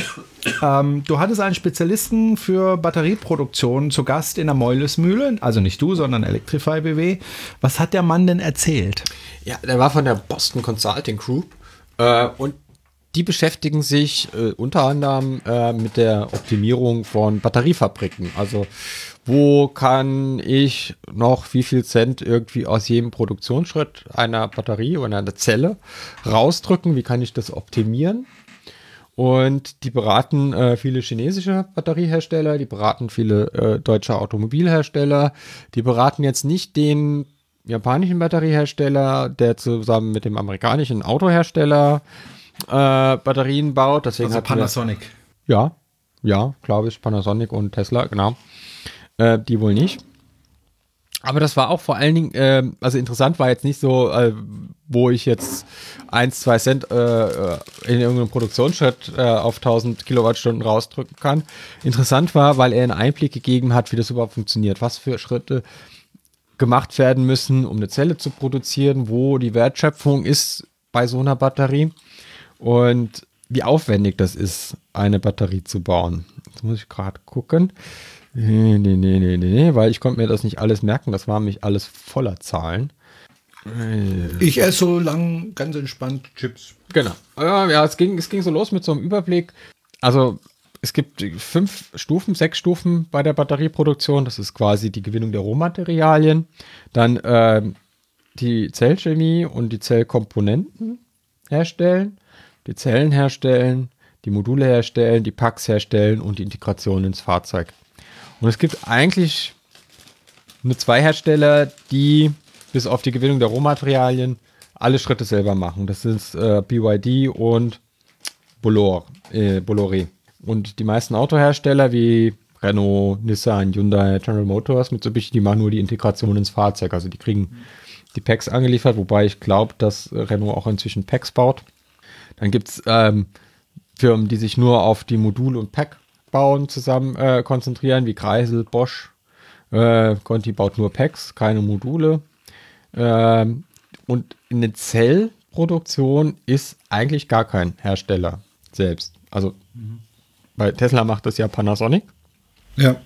Und außer BYD und Bolloré baut kein Hersteller ähm, Zellen. Und jetzt, wenn man sich die Wobei BYD ja angefangen hat als Batteriehersteller. Genau, die sind Batteriehersteller. Insofern ist es genau. ja logisch, dass sie den auch selber bauen. Genau, und jetzt, wenn man sich die Wertschöpfung anguckt, von der Zelle bis zum Pack, weil Integration ist keine Wertschöpfung, äh, in den fertigen Pack unter das Auto zu schrauben, hast du keine Wertschöpfung mehr, mhm. ähm, ist die Zellproduktion 78 Prozent, äh, die Modulproduktion 12 Prozent und die Packproduktion, also die Battery Pack Produktion 10 Prozent. Also das, das Geld im Batteriemarkt liegt in der Zellfertigung. Also das ist schon mal sehr interessant, auch, auch wenn, wenn man dann immer hört, wenn die Hersteller sagen, nee, wir brauchen jetzt keine ähm, äh, Zellfertigung, müssen wir nicht machen, ja. Und auf der anderen Seite rumflennen, dass 100.000 Arbeitsplätze wegfallen und die Wertschöpfung wegfallen, wenn sie keine Verbrennungsmotoren mehr bauen. Dann haben wir auch ein bisschen, hat er auch ein bisschen in die Glaskugel geguckt. Das ist natürlich dann alles ein bisschen Vorsicht zu genießen. Er sagt also, 2025 wird der Batteriemarkt viermal so groß sein wie heute. Und dann stecken allein 40 Milliarden in der Zellfertigung äh, und in Modulintegration sind es noch sechs und in der Packintegration fünf. Ich habe mir ein bisschen vorsichtig geschätzt zu sein. Ich glaube, das wird mehr. Ja, ja, die schätzen, glaube ich, eher konservativ bei, bei, äh, bei Boston Consulting. Ähm, das sind halt, ja, das sind keine Euphoriker. glaube ich. Ich glaube, mit als Euphore, ähm, ja, dann bist du, ähm, und hat er noch gezeigt, wie sich, wie sich diese Zellfertigung aufteilt, ne? also das, das, wo, wo die Wertschöpfung da liegt. Also der, ähm, die Produktion der Elektroden sind 40 Prozent. Die Zelle zusammenzuschrauben, hast du 20 Prozent Wertschöpfung. Und, und wenn du die Zelle fertig machst, 41 Prozent Wertschöpfung. Also ist, kannst du dann auch nochmal aufteilen. Und, und dann hat er uns auch so mal gezeigt, wie so eine, so eine Batteriefabrik aussieht und in, äh, welche Steps da gibt. Und ich glaube, das wird jetzt zu weit führen, wenn ich, äh, aber vielleicht mal kurz äh, durch die Zellfertigung gehen, weil ich glaube, das wissen viele nicht, wie das funktioniert. Äh, die denken da irgendwie, da lötet man irgendwie eine Kathode und Anode zusammen und dann rollt man das auf, so wie früher selbst drehen und so. Es gibt tatsächlich selbstgedrehte Batterien in China. Waren auch mal in einer, äh, einer Boeing drin, im äh, Dreamliner, die gebrannt Ah. haben. Die, das waren handgefaltete Batterien. Okay. Und die brennen dann mal. Ja, also es geht, es geht damit, dass du die Chemikalien löst. Dann musst du das irgendwie auf den Träger aufbringen. Dann wird das irgendwie, dann wird das zugeschnitten. Dann äh, kommt, wird das komprimiert. Dann wird die, werden, werden die Reste entfernt von, von dem Lösungsmittel in einem, in einem Ofen.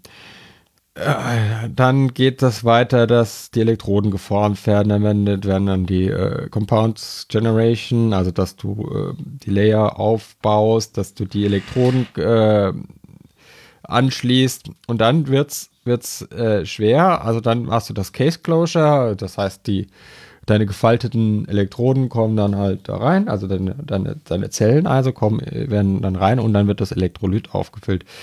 Und das Elektrolyt ist so giftig, dass in diesem Fertigungsbereich keine Frau im zeugungsfähigen Alter sein darf, weil dieses Salz bei Hautkontakt schon Krebs auslösen kann. Okay. Ja, äh, habe ich dann auch gedacht, okay, wie ist das, wenn ich so eine Zelle aufmache und, und dann mit dem Elektrolyt in, in, in Kontakt komme? Da musste, also das wird das Elektrolyt eingefüllt, dann ist die Batterie immer noch offen, dann wird sie vorgeladen, ähm, dann wird dieses Loch zugemacht, also dann wird nochmal nachgefüllt und dann ähm, muss die Batterie dann nochmal ins Aging. Und dieses Aging dauert im Moment, äh, was hat er gesagt? Das steht hier gar nicht, aber das dauert mehrere Tage bis zum, also mehrere Wochen. Weil erst dann kannst du sagen, wie gut die Batterie geworden ist, die du gerade gebacken hast oder gefaltet hast. Okay. Und dafür muss die ins Aging und dann wird die halt geladen, entladen, entladen und dann kannst du erst sagen, was für eine Güte diese Zelle hat und dann kannst du verkaufen. Und dieser Aging-Prozess ist halt dann das Teure, ne? weil du halt äh, die Zelle äh, vier Wochen oder drei Wochen in der Batteriefabrik rumstehen hast und sie eigentlich nichts tut, außer Geld zu verbrauchen. Und was die machen, ist halt diese, diese Prozesse. Das heißt aber, wenn man irgendwie was finden würde, um dieses Aging zu verhindern, dass man es nicht mehr braucht, dann würden die Batterien deutlich Genau, günstiger gibt, werden. Genau, es gibt schon, schon Firmen, die ähm, die Aging, dieses, diese, diesen Prozess Aging deutlich kürzer machen. Das ist, spart dann natürlich bares Geld für die Zellen. Ähm, er ist, er war, hat auch, Entschuldigung, auch dass er nicht so optimistisch wie äh, Elon Musk, was die Zellpreise angeht. Äh, er sieht da irgendwie nicht, dass die unter 100 Dollar pro Kilowattstunde fallen. Ja, jetzt steht das Bild auf dem Kopf. Und was, was, äh, was, was äh, Boston Consulting macht, ist natürlich dann so, weil du musst ja irgendwie die durch eine Trocknungsanlage fahren, die Zellen, um dieses Lösungsmittel daraus zu kriegen. Und da einfach zu sagen, okay, ich habe da irgendwie eine Technik drin, die erkennt, wenn die Zelle trocken ist oder wenn, wenn, wenn der, äh, wenn der, wenn der Träger trocken ist, dann kann ich eigentlich den Trocknungsprozess abbrechen. Ja, und dann kannst du halt diesen Trocknungsprozess kürzen und kannst da in dem gesamten Prozess äh, sparen. Und ähm, die haben auch ausgerechnet, wo kann man am billigsten Batterien produzieren. Äh, in China, in Westeuropa oder in Osteuropa. Und die rechnen dann halt nicht einfach nur, was kostet das Land, was kostet der Strom, was kostet ähm, die Arbeitskraft, sondern die rechnen auch äh, umgebende Faktoren, Infrastrukturfaktoren mit ein. Und dann ist es tatsächlich so, dass es in Westeuropa günstiger sein kann unter bestimmten Umständen als in Osteuropa. Und jetzt baut ja CATL, baut ja jetzt ein Werk in Erfurt. Eine große Batteriefabrik, eine Zellfabrik. Und ähm, also da wird sehr viel kommen. Und er hat gesagt, wenn jemand Batterien bauen möchte, dann muss er jetzt, also wenn jemand Zellen bauen möchte, dann muss er jetzt anfangen, weil was wir immer sagen, wir steigen bei der nächsten Generation dann ein, heißt es ja oft, ne? Also wir lassen die jetzt ihre komischen Lithium-Ionen-Batterien bauen und wir steigen dann bei den Solid States ein. Das Ähm, wird nix. das wird nichts, weil er sagt, äh, wenn die dann einsteigen, dann sind schon 70 Gigawattstunden installiert. Also dann haben die anderen schon 70 Gigawattstunden Batteriekapazität zur Verfügung, also jährliche Produktionskapazität und du fängst dann halt bei Null an äh, und musst dann eine Produktion aufbauen mit einer Technik, die es vielleicht dann auch gar nicht gibt oder vielleicht doch.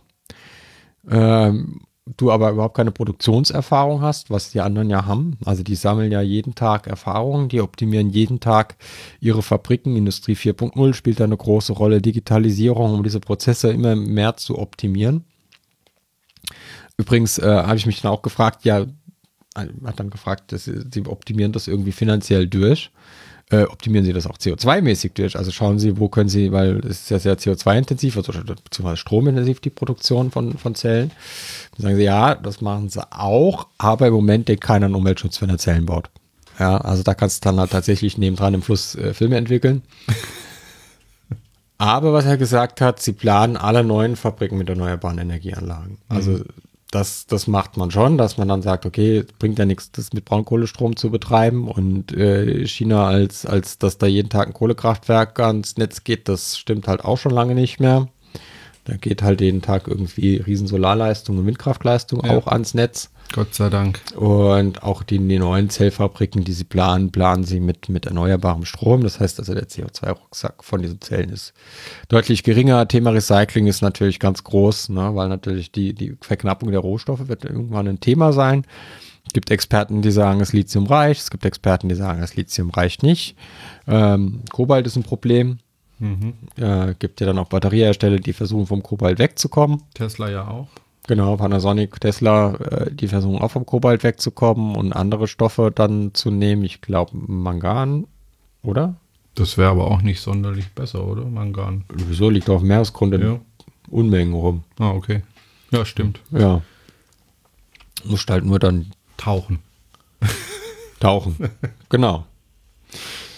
Oder mit Schleppnetzen einfach den ganzen Meeresboden abräumen. Ja, da freuen sich die Meeresbewohner. Ist mir doch egal. Sehe ich ja nicht. Ja. Ja. Außerdem für meinen mein, mein, mein Fisch wird das ja auch schon gemacht. Ja. Ja, also jedenfalls ist da viel Musik drin im Thema äh, Batterieproduktion. Das war ein sehr interessanter Vortrag, äh, war, also war auch voll wieder mal, ne? hat auch viele interessiert, war eine sehr lange Diskussion im Anschluss auch, gab viele Nachfragen zu dem Thema. Und da mal so einen Einblick zu bekommen, war, war echt spannend. Aber was natürlich ganz viele Menschen interessiert, wie, wie wird denn die Weiterentwicklung der, der Preise für, für, für Akkus sein? Werden die Preise weiterhin so stark sinken wie bisher oder äh, wird sich das verlangsamen, eben weil zum Beispiel Rohstoffe äh, knapp werden?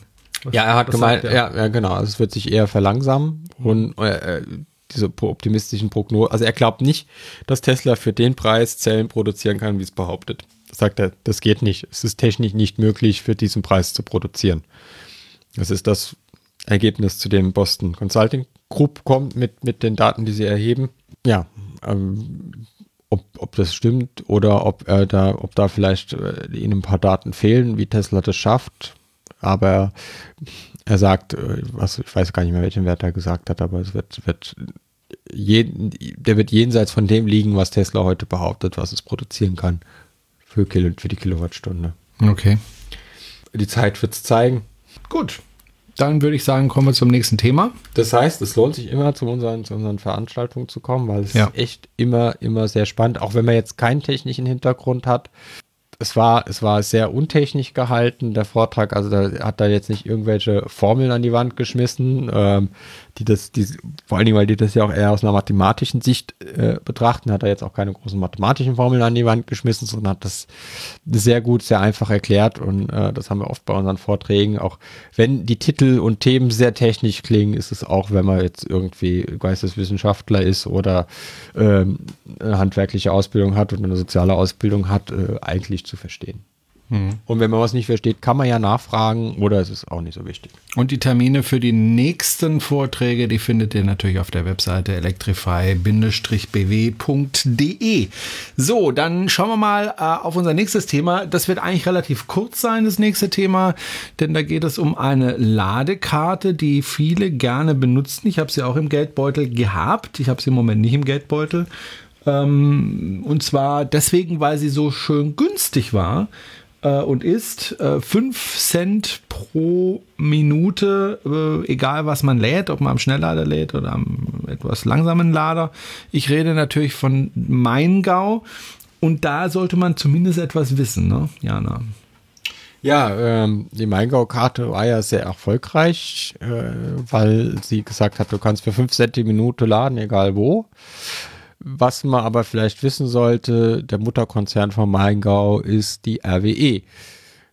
Jetzt kann man natürlich sagen, billig laden auf der einen Seite, Energiewende auf der anderen Seite. Muss vielleicht jeder selbst überlegen, was ihm billiges Laden wert ist und ob man ähm, am Konzern wie der RWE da irgendwie noch Geld hinterwerfen. Also gut, inzwischen, äh, eigentlich hat man sie ja entzogen mit der Maingau-Karte. Ja, ich wollte gerade sagen, das äh, hat ja eher Geld gekostet. Das hat sehr viel Geld hat. gekostet. Es war ein krasses Minusgeschäft, deswegen werden ja die Preise jetzt auch angepasst. Ähm, aber spätestens dann, wenn man irgendwie absehen kann, dass die damit Geld verdienen, sollte man im Moment dem Konzern RWE, glaube ich, nie, nicht noch mehr Geld geben. Und jeder ist ja frei. Ist das jetzt justiziabel? Nein, das ist nicht, das ist meine Meinung. Ich, ja. ich finde halt ein Konzern, der, der, der so agiert, wie er agiert, ähm, der so, also klar, sie sind juristisch im Recht, ähm, aber es gibt ja nicht nur ein juristisches Recht, es gibt ja auch irgendwie was sich gesellschaftlich bewegt, was, was sich moralisch abspielt und da irgendwie äh, meinen mit dem Kopf durch die Wand zu gehen, sich von der Landesregierung da irgendwie mit Hundertschaften von Polizisten äh, den Weg freiräumen zu lassen, ist, muss, glaube ich, nicht sein. Und ähm, wir hatten für ihn äh, vor der Sendung in der Pre-Show äh, drüber gesprochen. Ähm, das mit dem CO2, das ist ja irgendwie kein Witz. Ne? Also da geht's, glaube ich, ähm, schon um einiges. Äh, und wenn ja. wir dieses eineinhalb Grad Ziel nicht erreichen, es gibt Wissenschaftler, die sagen, wir haben jetzt schon in der Antarktis den Kipppunkt erreicht, also den Point of No Return. Äh, werden da massive Abschmelzungen sehen, Meeresspiegel wird steigen, die meisten Menschen leben in den, Küst, in den Küstengebieten dieser Welt. Äh, wir werden Milliarden Klimaflüchtlinge haben, der wird 2015 aussehen wie der Betriebsausflug der Stadtwerke Aleppo. Ja. Ähm, das sollte man, und dann und, und wegen 20.000 Arbeitsplätzen. Natürlich müssen diese Menschen auch in Arbeit bleiben und, und ihr Geld verdienen, um ihre Familien zu ernähren. Aber dann sollte man sich vielleicht heute mal oder hätte man sich eigentlich schon gestern mal Gedanken drüber zu mach, machen können, wie man diesen Strukturwandel gestaltet, wie man die Menschen weiter beschäftigen kann. Ich meine, so ein Kraftwerk muss ja wieder zurückgebaut werden, der Tagebau muss zurückgebaut werden. Das heißt, da hat man ja noch ein bisschen Überbrückungszeit, die Menschen zu beschäftigen. Und aber es tut sich ja nichts. Also jetzt tagt die Kohlekommission und dann schauen die mal und äh, es, die tun so, als, als, als hätten sie alle Zeit der Welt und am Ende kommt Bruce Willis leicht blutverschmiert, ein bisschen angetrunken und ballert den Klimawandel zusammen und rettet die Welt. Aber das wird leider nicht kommen und auch Chuck Norris hat, habe ich gerade gehört, abgesagt. Was? Zur Rettung der Welt. Ja. Was? Das kann ja, ja gar nicht sein. Ja, ja. Chuck Norris schafft alles. Äh, nee, ja. nee, es wird, es nee. wird leider nicht passieren. Es wird auch wahrscheinlich keine Erfindung geben. Ähm, man, man, wenn man, wenn man so Politikern zuhört, die dann immer diesen, die sagen, ja, da werden die schon noch was erfinden dann, wenn es soweit ist mit dem Klimawandel, dass die, ähm, dass das dann alles nicht so schlimm ist und Geoengineering, also da muss man ja schon sehr, es ist schon sehr anmaßend zu glauben, dass man irgendwie, wenn man ein bisschen Chemikalien in die Atmosphäre sprüht, irgendwie ein komplexes Klimasystem engineeren kann. Ähm, das wird alles nicht funktionieren, aber wir sind ja eh äh, am Arsch, weil jetzt in Brasilien hat ein Neonazi oder Nationalsozialist oder was auch immer, wie man ihn nennt, rechtsextrem, die Wahlen gewonnen, hat ja schon angekündigt, dass er den Regenwald abholz verkaufen will komplett und dass der dann abgeholzt werden kann für Sojaanbau und hast du nicht gesehen. Und in den USA ist ja auch der Irre an der Macht, äh, der meint, der Klimawandel wäre eine Verschwörung der Chinesen, um die amerikanische Wirtschaft zu schädigen und merkt gar nicht, dass, dass, dass er mit seinem Verhalten äh, der größte Schädling für die Wirtschaft ist in den USA. Weil nämlich die Chinesen ihn dann auch die Amerika, auch die USA äh, in Sachen Klimaschutztechnologien abhängen werden, weil die Chinesen nämlich wissen, was das für Impact haben, weil das ist nämlich eine Diktatur. Das ist ein bisschen wie ein Familienbetrieb. Ne? Ja. Ähm, unsere, unsere Politiker handeln mehr so wie in AGs, ne? zum nächsten Wahl, zum nächsten Quartalsbericht und ähm, China ist mehr so wie ein Familienbetrieb. Die wissen, äh, das soll auch in 20 Jahren laufen, in 30 Jahren laufen und die wissen, dass die meisten Unruhen in China gibt es wegen Umweltproblemen. Das ist Richtig, das größte, ja. größte Problem äh, für die chinesische Regierung, die größte Gefahr für die chinesische Regierung, weil daraus immer wieder Proteste entstehen lokal. Und dementsprechend reagieren sie jetzt halt. Genau, und was die chinesische Regierung nicht haben will, sind Proteste und was die chinesische Regierung nicht haben will, ist Demokratisierung. Ähm, und deswegen handeln sie. Das heißt, der handeln halt natürlich pragmatisch, nicht weil sie Bäume lieben. Ähm, aber sie merken halt, wenn sie die Bäume nicht lieb haben, dass sie richtig Probleme kriegen und dass sie auch, sie wollen ja auch wirtschaftlich prosperieren, haben sehr ein großes Interesse und ähm, wenn es halt Probleme mit Klimawandel gibt und äh, China hat, glaube ich, auch keinen Bock, Kriege zu führen. Ähm, die blasen sich zwar immer mächtig das Sack auf äh, mit Japan und so, aber das ist ja äh, Säbelgerassel. Die Chinesen haben, glaube ich, kapiert, dass Kriege einen Arsch voll Geld kosten und eigentlich nichts bringen. Außer, dass man ab und zu mal die Waffen testen kann in irgendeinem unschuldigen Drittstaat. Jemen. Oder, äh, ja.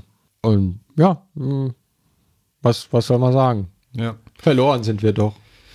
Nee, also äh, das ist ja auch der große Grund, warum ich mich so sehr politisch engagiere. Genau das, dass mir das wirklich Sorgen macht. Ach so, und übrigens. Und äh, mit der Klimaerwärmung. Und wir sind ja schon bei einem Grad jetzt schon. 1,5 äh, wird nicht zu verhindern sein und wir rauschen gerade auf die 2 Grad zu. Und ja, und, und, du musst ja, du musst ja sehen, dass das äh, diese 1,5 Grad natürlich quasi das, das weltweite Mittel sind, ja. Mhm. Das heißt, es gibt Regionen äh, wie, die, wie die Arktis, die sich deutlich stärker erwärmen wird. Also da sind das deutlich mehr wie 1,5 Grad. Da geht es auch um Regionen wie, wie Sibirien, wo wir die Permafrostböden haben, wo Unmengen von Methan drin gespeichert ist. Und Methan ist, glaube ich, ein sechsfach äh, potenteres Klimagas als CO2. Ich glaube sogar zehnfach so oder zehn, so. Ja, also jedenfalls ein deutlich potenteres Klimagas als CO2. Ja. Wenn das aus dem Permafrostböden. Und dann sind das so lauter Effekte, die sich gegenseitig beschleunigen. Das heißt, es wird wärmer, wir kriegen mehr, äh, die, die Permafrostböden, es kommt mehr Methan in die Atmosphäre, das Eis schmilzt ab und das Eis ist ja weiß, das reflektiert Licht und strahlt quasi wieder viel Wärme ins Weltall zurück. Wenn das nicht mehr da ist, haben wir eine dunkle Meeresoberfläche, die absorbiert die Wärme. Das heißt, es heizt sich weiter auf das Meer. Und ähm, schon haben wir Klima wie auf der Venus. Nein, so schnell geht es, glaube ich, nicht. Aber es, es könnte dann natürlich schon sein. Und natürlich war das, was wir dieses Jahr beobachtet haben mit den Dürren, das ist erstmal Wetter. Ja. Aber wenn man dann schaut, warum hatten wir das Wetter? ja, dass der Jetstream sich verändert und das ist ja genau was, was viele Klimaforscher vorhergesagt haben. Durch die Erderwärmung wird sich der Jetstream verändern und wir werden deutlich stabilere Wetterlagen in Europa bekommen. Äh, und das hatten wir diesen Sommer. Wir hatten eine sehr stabile Wetterlage, weil der Jetstream sich verändert hat. Und deswegen hatten wir halt tagelang, äh, monatelang Dürre. Ja, der Sommer war zwar nicht der heißeste, aber wenn man jetzt zurückgeht bis April, die Dürre fing ja im April an. Mhm. Und äh, jetzt regnet es gerade draußen. Jetzt Endlich mal, ja. Aber das bringt ja auch jetzt nichts Also mehr. der Neckar ist, äh, also du hast ihn jetzt nicht gesehen, weil es ja. dunkel war, als du gekommen bist, aber der Neckar ist äh, ja der Rhein auch. Rinnsal. Ja, und der Rhein, der Rhein auch. Also meine Mutter wohnt in Nackenheim. Äh, da ist ein Altrheinarm, der ist trocken. Da sind noch Pfützen drin. Und der ist schon so lange trocken, dass, dass das, was eigentlich unter Wasser ist, schon zugewuchert ist. An, äh, der PGK, also ja, und wir hatten es ja am Anfang, die Schiffe können kaum noch beladen den Rhein hochfahren. Das hat natürlich alles Folgen und es muss halt, wenn wir jetzt einen trockenen Winter noch dazu bekommen und dann ist halt, dann ist, ist die Kacke richtig am Dampfen. Ja. Und das ist ja erst der Anfang. Ja. Das ist erst der Anfang. Also mir macht das Sorgen. Mir macht das große Sorgen, aber irgendwie, wenn ich mit anderen darüber spreche, habe ich oft mal das Gefühl, ähm, dass äh, die Leute das nicht wirklich ernst nehmen. So, du hast gerade das Mikrofon umgerissen, liebe Jana. Oh, ich musste mal husten. Ja. Und das wollte ich nicht ins Mikrofon tun. Ach ja. Gut, lass uns zum nächsten bzw. letzten Thema kommen. Das ist nämlich ein ziemlich erfreuliches Thema. Oh. Ja, ähm, nämlich äh, zu Sono Motors. Sono Motors, das sind doch die, die Solarzellen ans Auto machen. Ja, und äh, ich hatte Gelegenheit, in Heilbronn mal einen Prototypen zu fahren. Äh, oben auf einem Parkdeck, einmal hin, einmal zurück, einmal hin, einmal zurück und äh, dann durfte ich wieder auch, aussteigen. Hat das auch 79 Euro gekostet? Nein, das hat äh, 0 Euro gekostet. Und äh, anschließend, nach dieser kleinen, kurzen Probefahrt dieses Fahrzeuges, weiß nicht, hast du es schon mal gefahren? Bist du schon mal drin gesessen? Ähm, ja, es ist halt noch ein Prototyp, das hat man schon deutlich gemerkt. Ja, vor allen Dingen hat er jetzt wie viele Kilometer runter?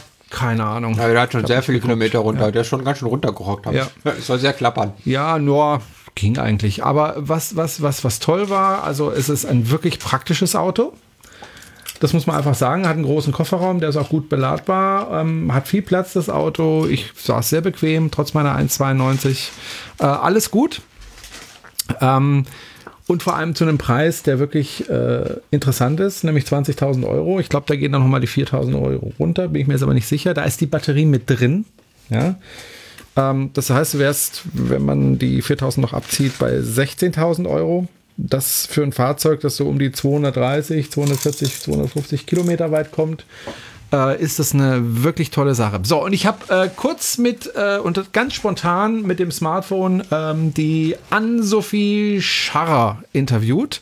Die Ann-Sophie Scharrer ist pro Eventmanagerin, also die war da auch vor Ort. Äh, und da habe ich sie gefragt, hey, könnte ich nicht kurz ein Interview mit dir machen? Und dann hat sie gesagt, ja klar, können wir gerne machen.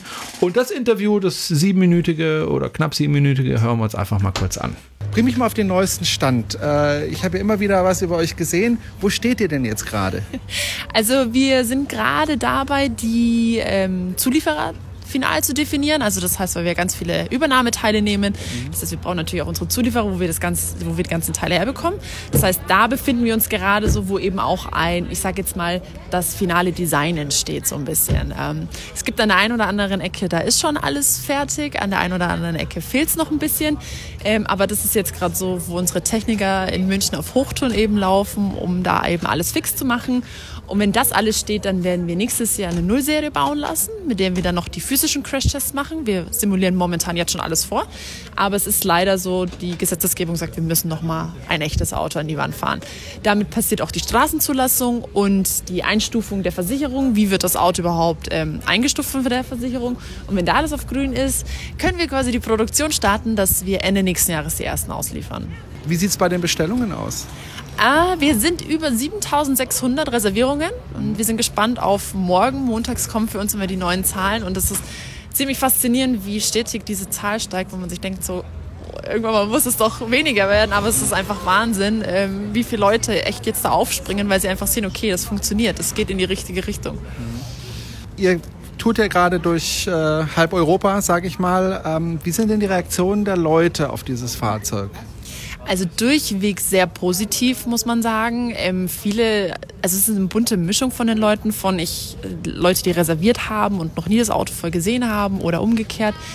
Ähm, das ist einfach schön zu sehen, dass die Menschheit bereit ist, umzusteigen und auch andere Innovationen mal, sage ich mal, auszuprobieren, nicht auch von etablierten Herstellern und so weiter, sondern auch sich wirklich mal rantrauen an, an an Komponenten oder an Produkte, sage ich mal, die vielleicht zum ersten Mal jetzt so auf den Markt kommen. Und das ist ziemlich schön und das ist auch immer wieder das Schöne auch an der Test Drive Tour, einfach zu sehen, so, dass die Leute total begeistert sind, auch von der ganzen Vision, woher wir kommen, was unser Ziel auch ist mit dem Auto. Und es gibt natürlich das ein oder andere ähm, Argument, was für das Auto spricht einfach. Hand aufs Herz, als ihr angefangen habt damit, Ja. damals so, ich glaube mit dem Twingo war das, ne? Äh, hättet ihr gedacht, dass ihr so weit kommt? Mal ganz ehrlich? Ähm, also ich bin seit letztem Jahr Mai dabei und das ist jetzt doch, also ich, ich gehöre quasi schon zu den Alten mit dazu. Also ja, tatsächlich ja. Natürlich, man muss sich immer bewusst sein, dass es kein leichter Weg ist, den man da geht. Und ähm, da muss man auch wirklich, sage ich mal, mit 100% Leidenschaft dabei sein.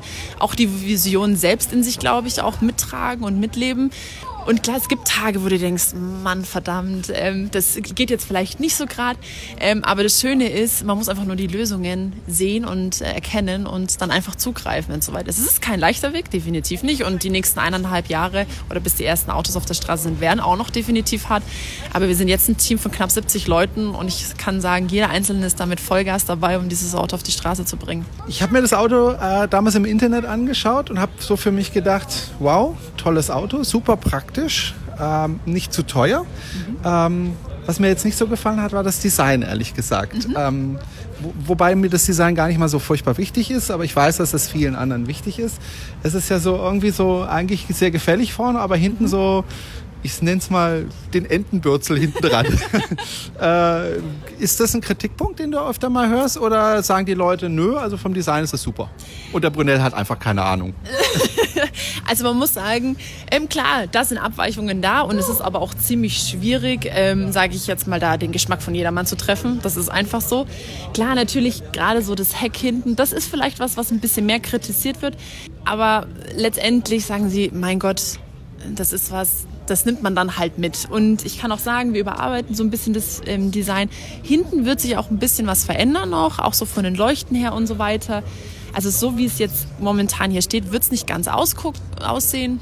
Und letztendlich, also viele sagen dann auch so, ja, Mai, dann ist es so das Heck. Also. Aber es ist ja praktisch. Also es ist ja nicht einfach so äh, hingebaut worden, weil man keine Ahnung von Design hat, sondern es ist ja praktisch. Genau, richtig. Also das ist dann immer das, was ich sage. Es ist unheimlich praktisch, mit dem Sion rückwärts zu fahren und man weiß einfach, wo das Auto zu Ende ist. Also das habe ich einfach gemerkt und wir sind alle mit total verschiedenen Autos unterwegs und da merkt man dann teilweise wirklich die Vorteile, was ein gerades Heck einfach bedeutet, wie wenn es so schräg ist, wo du weißt, ja, ist da jetzt Schluss oder oder dock ich gleich die Wand an oder sonst dergleichen.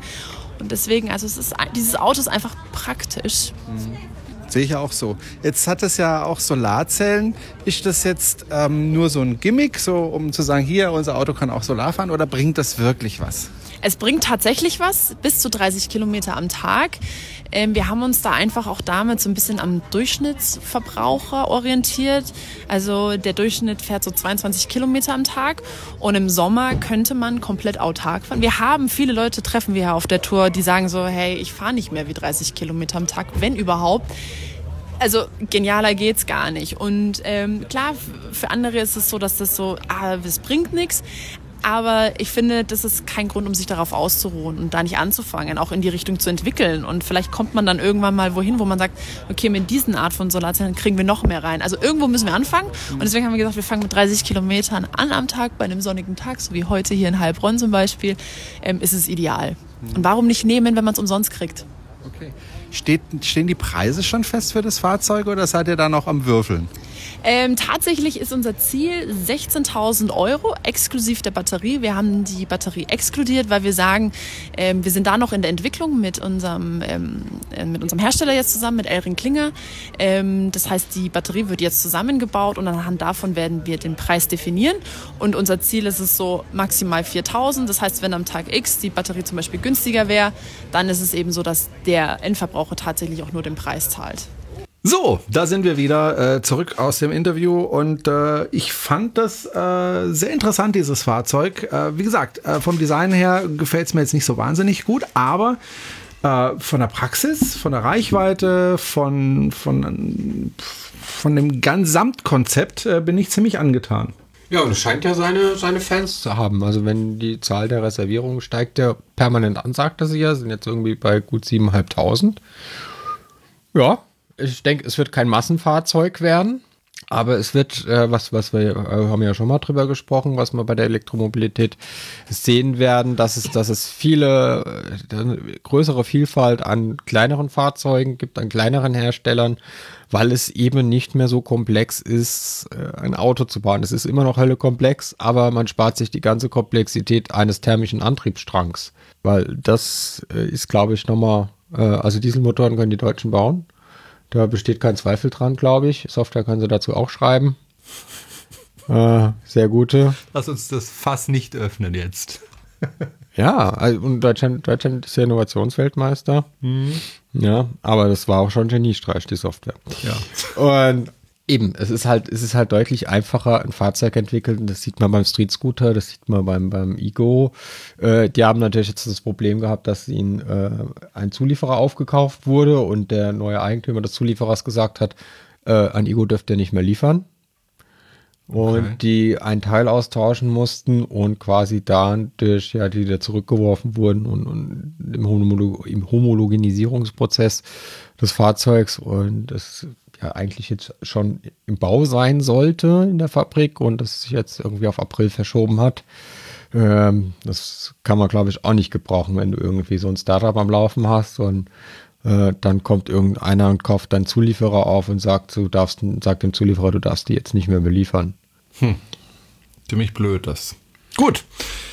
Beziehungsweise nicht gut. So, das war unser... Aber, aber dann hat der Schuh, hat, äh, Professor Schuh hat in der Zeit bestimmt noch Zeit darüber nachzudenken über Plug-in-Hybride und große Batterien. Vielleicht kommt ihm ja noch eine ja, Erkenntnis. ja, ja. Ich glaube eher nicht. Ich auch nicht. Gut, das war unsere entspannte Sendung, Jana. Ist schon vorbei. Ist schon wieder vorbei. Wir haben alle Themen durch, die wir durchmachen wollten. Müssen noch ein paar Chips? Nee, nee, Nee, nicht. ich soll die alleine essen. Soll ich doch dick werden, ne? Ja, da fällt es nicht mehr so auf. Ja, wobei ich habe ein bisschen abgenommen. Hast du es nicht gemerkt, ne? Du hast, du hast so einen weiten Pulli an, da sieht man das nicht. Ich habe ein bisschen abgenommen. So. Puh, das war die erste Sendung seit zwei Monaten mal wieder. Ich denke, die nächste Sendung kommt früher, oder? Kriegen wir das hin? Uff, äh, ja, jetzt ist ja auch bald Weihnachten. Ich muss Weihnachtsgeschenke kaufen. Ja, was, was, was kaufst du denn für mich? Lebkuchen. Für dich? Ja, ich hätte schon gern ein Weihnachtsgeschenk. Ich wollte eigentlich ein Model 3 schenken, aber das gefällt dir ja nicht. Ähm, mir nicht, aber vielleicht meiner Frau. Ja, aber der schenke ich ja nichts. Kenne ich ja nicht so gut wie Na dich. gut, ja gut, ja. Na gut, ähm, Da habe ich nicht so viel gemütliche Abende verbracht. das stimmt. ja, kommst du jetzt jedes Mal hierher? Also, oder, oder Ja, wir können ja wie abwechseln. Du kannst ja mal zu mir kommen. Okay. Ich komme mal Ich zu war noch dir. nie bei dir. Ja, war noch nie jemand bei mir, Ja. weil ich so selten aufräume. Was meinst du, was ich den ganzen Nachmittag gemacht habe? Als du heute Morgen gesagt hast, pass auf, ich komme zu dir. Da haben Ja, sich ja. meine Frau und ich angeschaut und haben gedacht, Scheiße! ja, das kenne ich, das kenne ich, das kenne ich. Leute rufen an und sagen, ja, ich hol das heute Abend bei dir ab. Heute Abend. Okay. Und dann überlegt man, in welchem Schrank ist noch Platz, wo man das Zeug reinstopfen kann. Ähm, also deswegen, ihr hättet nicht aufräumen müssen, hätte ich mich wieder heimgefügt. Du solltest jetzt nicht die Solange Tür- nicht die Schuhe auszieht Du beim Laufen über den Boden. Du solltest jetzt nicht die Türe von unserem Gartenhäuschen öffnen. Ah, ja. Das könnte unangenehm werden, weil alles dann rausfällt. Und auf dich drauf. Nein, so schlimm ist nicht, aber wir haben tatsächlich gesagt, oh Gott, wir müssen aufräumen. Wir müssen noch eine Zahl nachreichen. Ja, Ähm, kam gerade ganz heiß über Twitter rein. Und zwar die Zulassungszahlen aus den USA fürs Model 3. Ah. Ich lade gerade mal die Seite neu. Inside EVs hat schon ähm, Tesla Model 3 Sales down in Oktober, also weniger, aber immer noch Nummer 1 in den USA. Und zwar, wir hatten ja vergangenen Monat 20.000 Einheiten geschätzt, ähm, jetzt sind 17.750 Einheiten in den USA.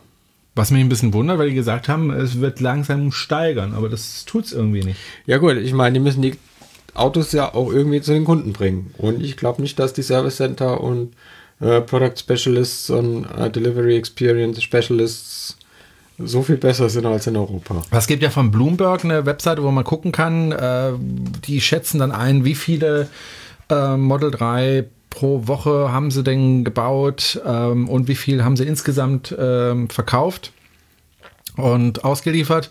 Und da bleibt es jetzt schon seit, ja, gefühlt zumindest Wochen bei ungefähr 4600, 4700 äh, Fahrzeugen pro Woche. Und das steigert sich schon seit einiger Zeit nicht mehr. Haben Sie da wieder Probleme? Geht Tesla pleite? Diese, diese Frage werden wir nächstes Mal beantworten. Mensch, das ist doch mal ein Teaser auf das nächste Mal. Äh, wird Tesla. Super, jetzt sitzen alle daheim und warten auf die nächste Folge, ob Tesla pleite geht oder nicht. Genau. Stoßen ihre Aktien ab, peinlich. Ja. Und dann geht Tesla pleite, Ja. weil wir es verursacht Weil haben. wir es gesagt haben. Weil wir es gesagt haben. Ja, es ist die Gut, Hölle. Dann Ach, ich- eine, ja. ein, ein, eine Meldung habe ich noch. Bevor wir den Sack zumachen. Ich hab, ging die Woche durch alle, durch alle Kanäle, hat bestimmt jeder gelesen. Äh, Daimler kann sich wieder eine Kooperation mit Tesla vorstellen. Ach, Ja, kam jetzt oder wie? äh, kam jetzt die Woche die Meldung, äh, so ein schönes Bild mit, mit dem Schnauzbart aus, aus Stuttgart. Und Ganz ehrlich, als ich damals die Meldung gelesen habe, Daimler äh, steigt bei Tesla aus. ja, Damals habe ich mich noch nicht so intensiv damit beschäftigt, aber selbst damals habe ich dann gesagt, was für Vollidioten. Entschuldigung. Jetzt wollen sie wieder zurück. ja, ich frage mich, ob Tesla noch mit Daimler zusammenarbeiten will. Man nicht nach der Misere mit der B-Klasse, äh, die, die Tesla, glaube ich, einen ziemlichen Hals hat ähm, auf dieses Fahrzeug, äh, weil es ja in den USA beworben wurde mit Tesla Insight und es war halt einfach ein Klump, das Auto. Oh, oh. Ich habe Klump gesagt. ähm, also dafür, dass ein Tesla drin war, war es ziemlicher Klump. Also was Verbrauchswerte angeht, was Ladeleistung und so weiter angeht, das war ja ein reines Compliance-Car. Ja. Auch noch eine Sache. Ich habe in den vergangenen Folgen immer Convenience Car gesagt, aber Convenience ist das, was es beim Restaurant gibt, wenn es abgepackt ist und warm gemacht ist. Ja. Und Autos, die ähm, die CO2 Ich hab's auch Rate nicht runter- gemerkt, ja. Ja, es hat auch keiner der Zuhörer gemerkt. Komisch. Es hat keiner irgendwie eine E-Mail geschrieben und hat gesagt, Nicht? hey, wenn Die du schon keine wahrscheinlich Ahnung gesagt, hat eh hast, dann halt keine- doch halt mal eh wenigstens den Mund. Also Compliance Car ist das. Ja. Compliance Car. Mal schauen, ob Tesla sich darauf einlässt. Ich glaube, die sind jetzt erstmal mit sich selbst beschäftigt, bevor sie da irgendwie mit dem Daimler kooperieren. Aber ich, die sehen, die sehen, glaube ich, gerade ihre Fälle wegschwimmen bei, Ja. ja. Ja, kein Wunder. Gut, machen wir jetzt den Deckel aber drauf. Ah, da fällt mir noch, Wir machen da weißt du mal, wie das ist, Jerome. Ja, ja, ja, ja, ja.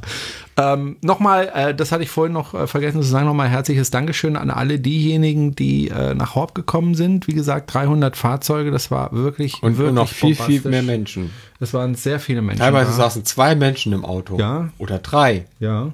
Ganze Familien sind von weit her gekommen. Ähm, ah, übrigens, das muss ich noch, das, das können wir noch kurz besprechen. Ähm, der Owe war ja da, der hat mich ja ein paar Tage vorher angerufen und gesagt, verrat's bitte niemanden, aber ich komme. Und darüber habe ich mir Und nicht so ein, natürlich ey, der Ofen kommt nachher gefreut. noch. Genau, genau. Ich habe es Ja. wirklich fast, Ähm. ich habe es fast niemandem gesagt. Ich glaube, dir habe ich es gesagt. Genau, und ich habe es dann allen anderen erzählt. Ja, genau. Weil mir nicht du hast mir nicht gesagt, dass das eine Nein, Geheiminformation nein, nein, ist. nein, nein, nein, nein, hast du nicht und ich habe es dir auch gesagt. So, mach hier bitte keine falschen Tatsachen, sonst ist er noch sauer auf mich. Äh, der Owe hat sich äh, jetzt gerade ein, ein Model X gekauft. Ja, und gerade bei seinem S die Koppelstange getauscht. Richtig. Und was ich aber interessant fand, war, dass er sich einen 75er gekauft hat, einen 75D. Ja, weil, weil das S ist für die Langstrecke. so. Mit, dem, mit dem X geht er Kippmohlen. Nee. Glaube ich, ganz so ist es nicht. Das, das, das X ist sein Fahrzeug und das S ist das von seiner Frau. Ja, aber heute hat er im Video gesagt, das S ist das Ja, Langstreckenfahrzeug. vielleicht nach den ersten Erfahrungen mit dem Model X. Ja, dann wahrscheinlich gedacht. Weil ähm, er fährt ja relativ flott. Also er sagt er selber, er fährt 150 km/h. Das mit dem Model X, mit dem 75er Akku, ich glaube, da kommst du nicht allzu weit. Halt bis zum Kippenautomaten und Ja. zurück. Äh, ich glaube, da war er etwas äh, überrascht ein bisschen, äh, dass der Verbrauch dann doch so hoch ist. Aber Wer hätte ist- damit rechnen können? ähm, ich glaube, da war er dann doch, äh, weil ich habe mir, ich habe mir überlegt, wenn ich mir ein Model X kaufen würde äh, das Geld dafür hätte, was ich definitiv nicht habe, jetzt spreche ich auch mal wieder ins Mikrofon, ähm, dann wäre es, glaube ich, kein 75er in dem Fall. Beim Model S sofort. Also da reicht ein 75er. aber der Morella hat doch auch einen 75 Ja, ja. Oder Und- 60er? Der hat einen 60er damals gekauft und hat ihn dann auf 75 erhöht und danach äh, beschwert, dass er da nicht viel weiterkommt. Du kommst mit dem Model X, mit dem 75er halt nicht allzu weit, vor allem wenn du schnell fährst. Und ähm, da würde ich, also beim Model S finde ich, reicht sogar ein 60er Akku. Ich fahre ja einen 60er Akku, ich habe ihn immer noch nicht erweitert, obwohl der Preis ja deutlich gefallen ist von über 9000 auf 2100 Euro äh, weil ich es einfach nicht brauche.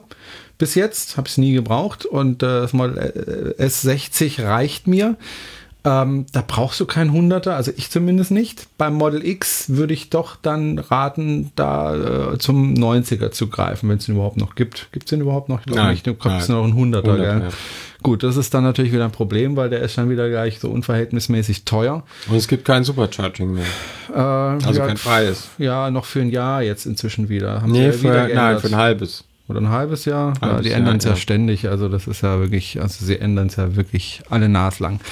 Ähm, jedenfalls, äh, da würde ich dann doch zum größeren Akku greifen, tatsächlich beim Model X, weil das ist halt doch äh, im Vergleich zum Model S eine, eine fahrende Schrankwand. Das ist halt ein SUV. SUV schluckt, vor allem bei höheren Geschwindigkeiten. Ne? Oder man fährt halt langsamer, lieber Owe. Man fährt dann halt mit 120 über die Autobahn und nicht mit 150. Ja, aber ich kaufe mir doch kein Auto für 100.000 Euro, um dann mit 100 über die Autobahn zu schleichen. Nicht mit 100, mit 120. wie, wie, wie viel schnell fährst du jetzt, wenn du nach Stuttgart zurückfährst? Auf der meistens, Autobahn, also meistens fahre ich auf der Autobahn 130 Tempomat Autopilot, weil es einfach Okay. die entspannteste Reisegeschwindigkeit ist. ist? Okay, ich Weil ich meine, wenn du schneller fährst, musst du eh ständig bremsen Ja. und wenn du langsamer fährst, dann musst du ständig rausbeschleunigen, wenn du überholen willst. Ja. Und mit 130, da flutschst du einfach. Ja, ja. So mache ich es meistens ich auch. deswegen de- wäre das auch eine gute, gute Höchstgeschwindigkeit, denke ich. Also wenn ich so in Länder fahre mit Höchstgeschwindigkeit, das ist immer. Der, der Witz ist ja, der Witz ist ja, dass, dass der schneller. Verkehr schneller fließt, Ja, wenn es eben, eine Geschwindigkeitsbegrenzung gibt. Aber, das ist ähm, wieder ein Thema. Gut, jetzt machen wir wirklich einen Deckel drauf. Seit zehn Minuten machen wir schon den ach, Deckel. wir laufen noch. ja, wir laufen noch. Hallo. Äh, Darf jemand grüßen? Dankeschön fürs Zuhören. Und wie gesagt, nochmal. Dankeschön, dass ihr in Horb wart. Es war eine tolle Veranstaltung. Mir hat es riesen Spaß gemacht. Ich war danach zwei Wochen nicht mehr zu gebrauchen, aber es war eine tolle Veranstaltung. Und äh, machen wir nächstes Jahr wieder, das kann ich jetzt schon verraten. Und wir gehen vielleicht übrigens, Jana, das würde dich auch interessieren, vielleicht noch auf den Freitag, äh, weil sowieso so viele schon am Freitag angekommen sind. Ähm, und das Stadtfest beginnt ja auch schon am Freitag. Da überlegen wir jetzt gerade, ob wir das noch ein bisschen ausweiten und haben auch sonst noch viele Ideen. Und wenn ihr Ideen habt, lasst sie uns in den Kommentaren wissen. Ähm, Freue mich über, über äh, neue Ideen. Ich will auf jeden Fall, dass die Veranstaltung nächstes Jahr wieder interessanter wird. Wir werden ein paar Sachen vielleicht ein bisschen anders machen und äh, neue Dinge tun und ähm, so, dass ihr jedes Jahr, wenn ihr kommt, wieder was Neues erleben könnt hier in Horb, in diesem wunderschönen Ort mit dem Neckar mittendrin, der gerade austrocknet. Das war's von uns. Dankeschön fürs Zuhören und bis zum nächsten Mal. Tschüss, Jana. Tschüss, Jerome.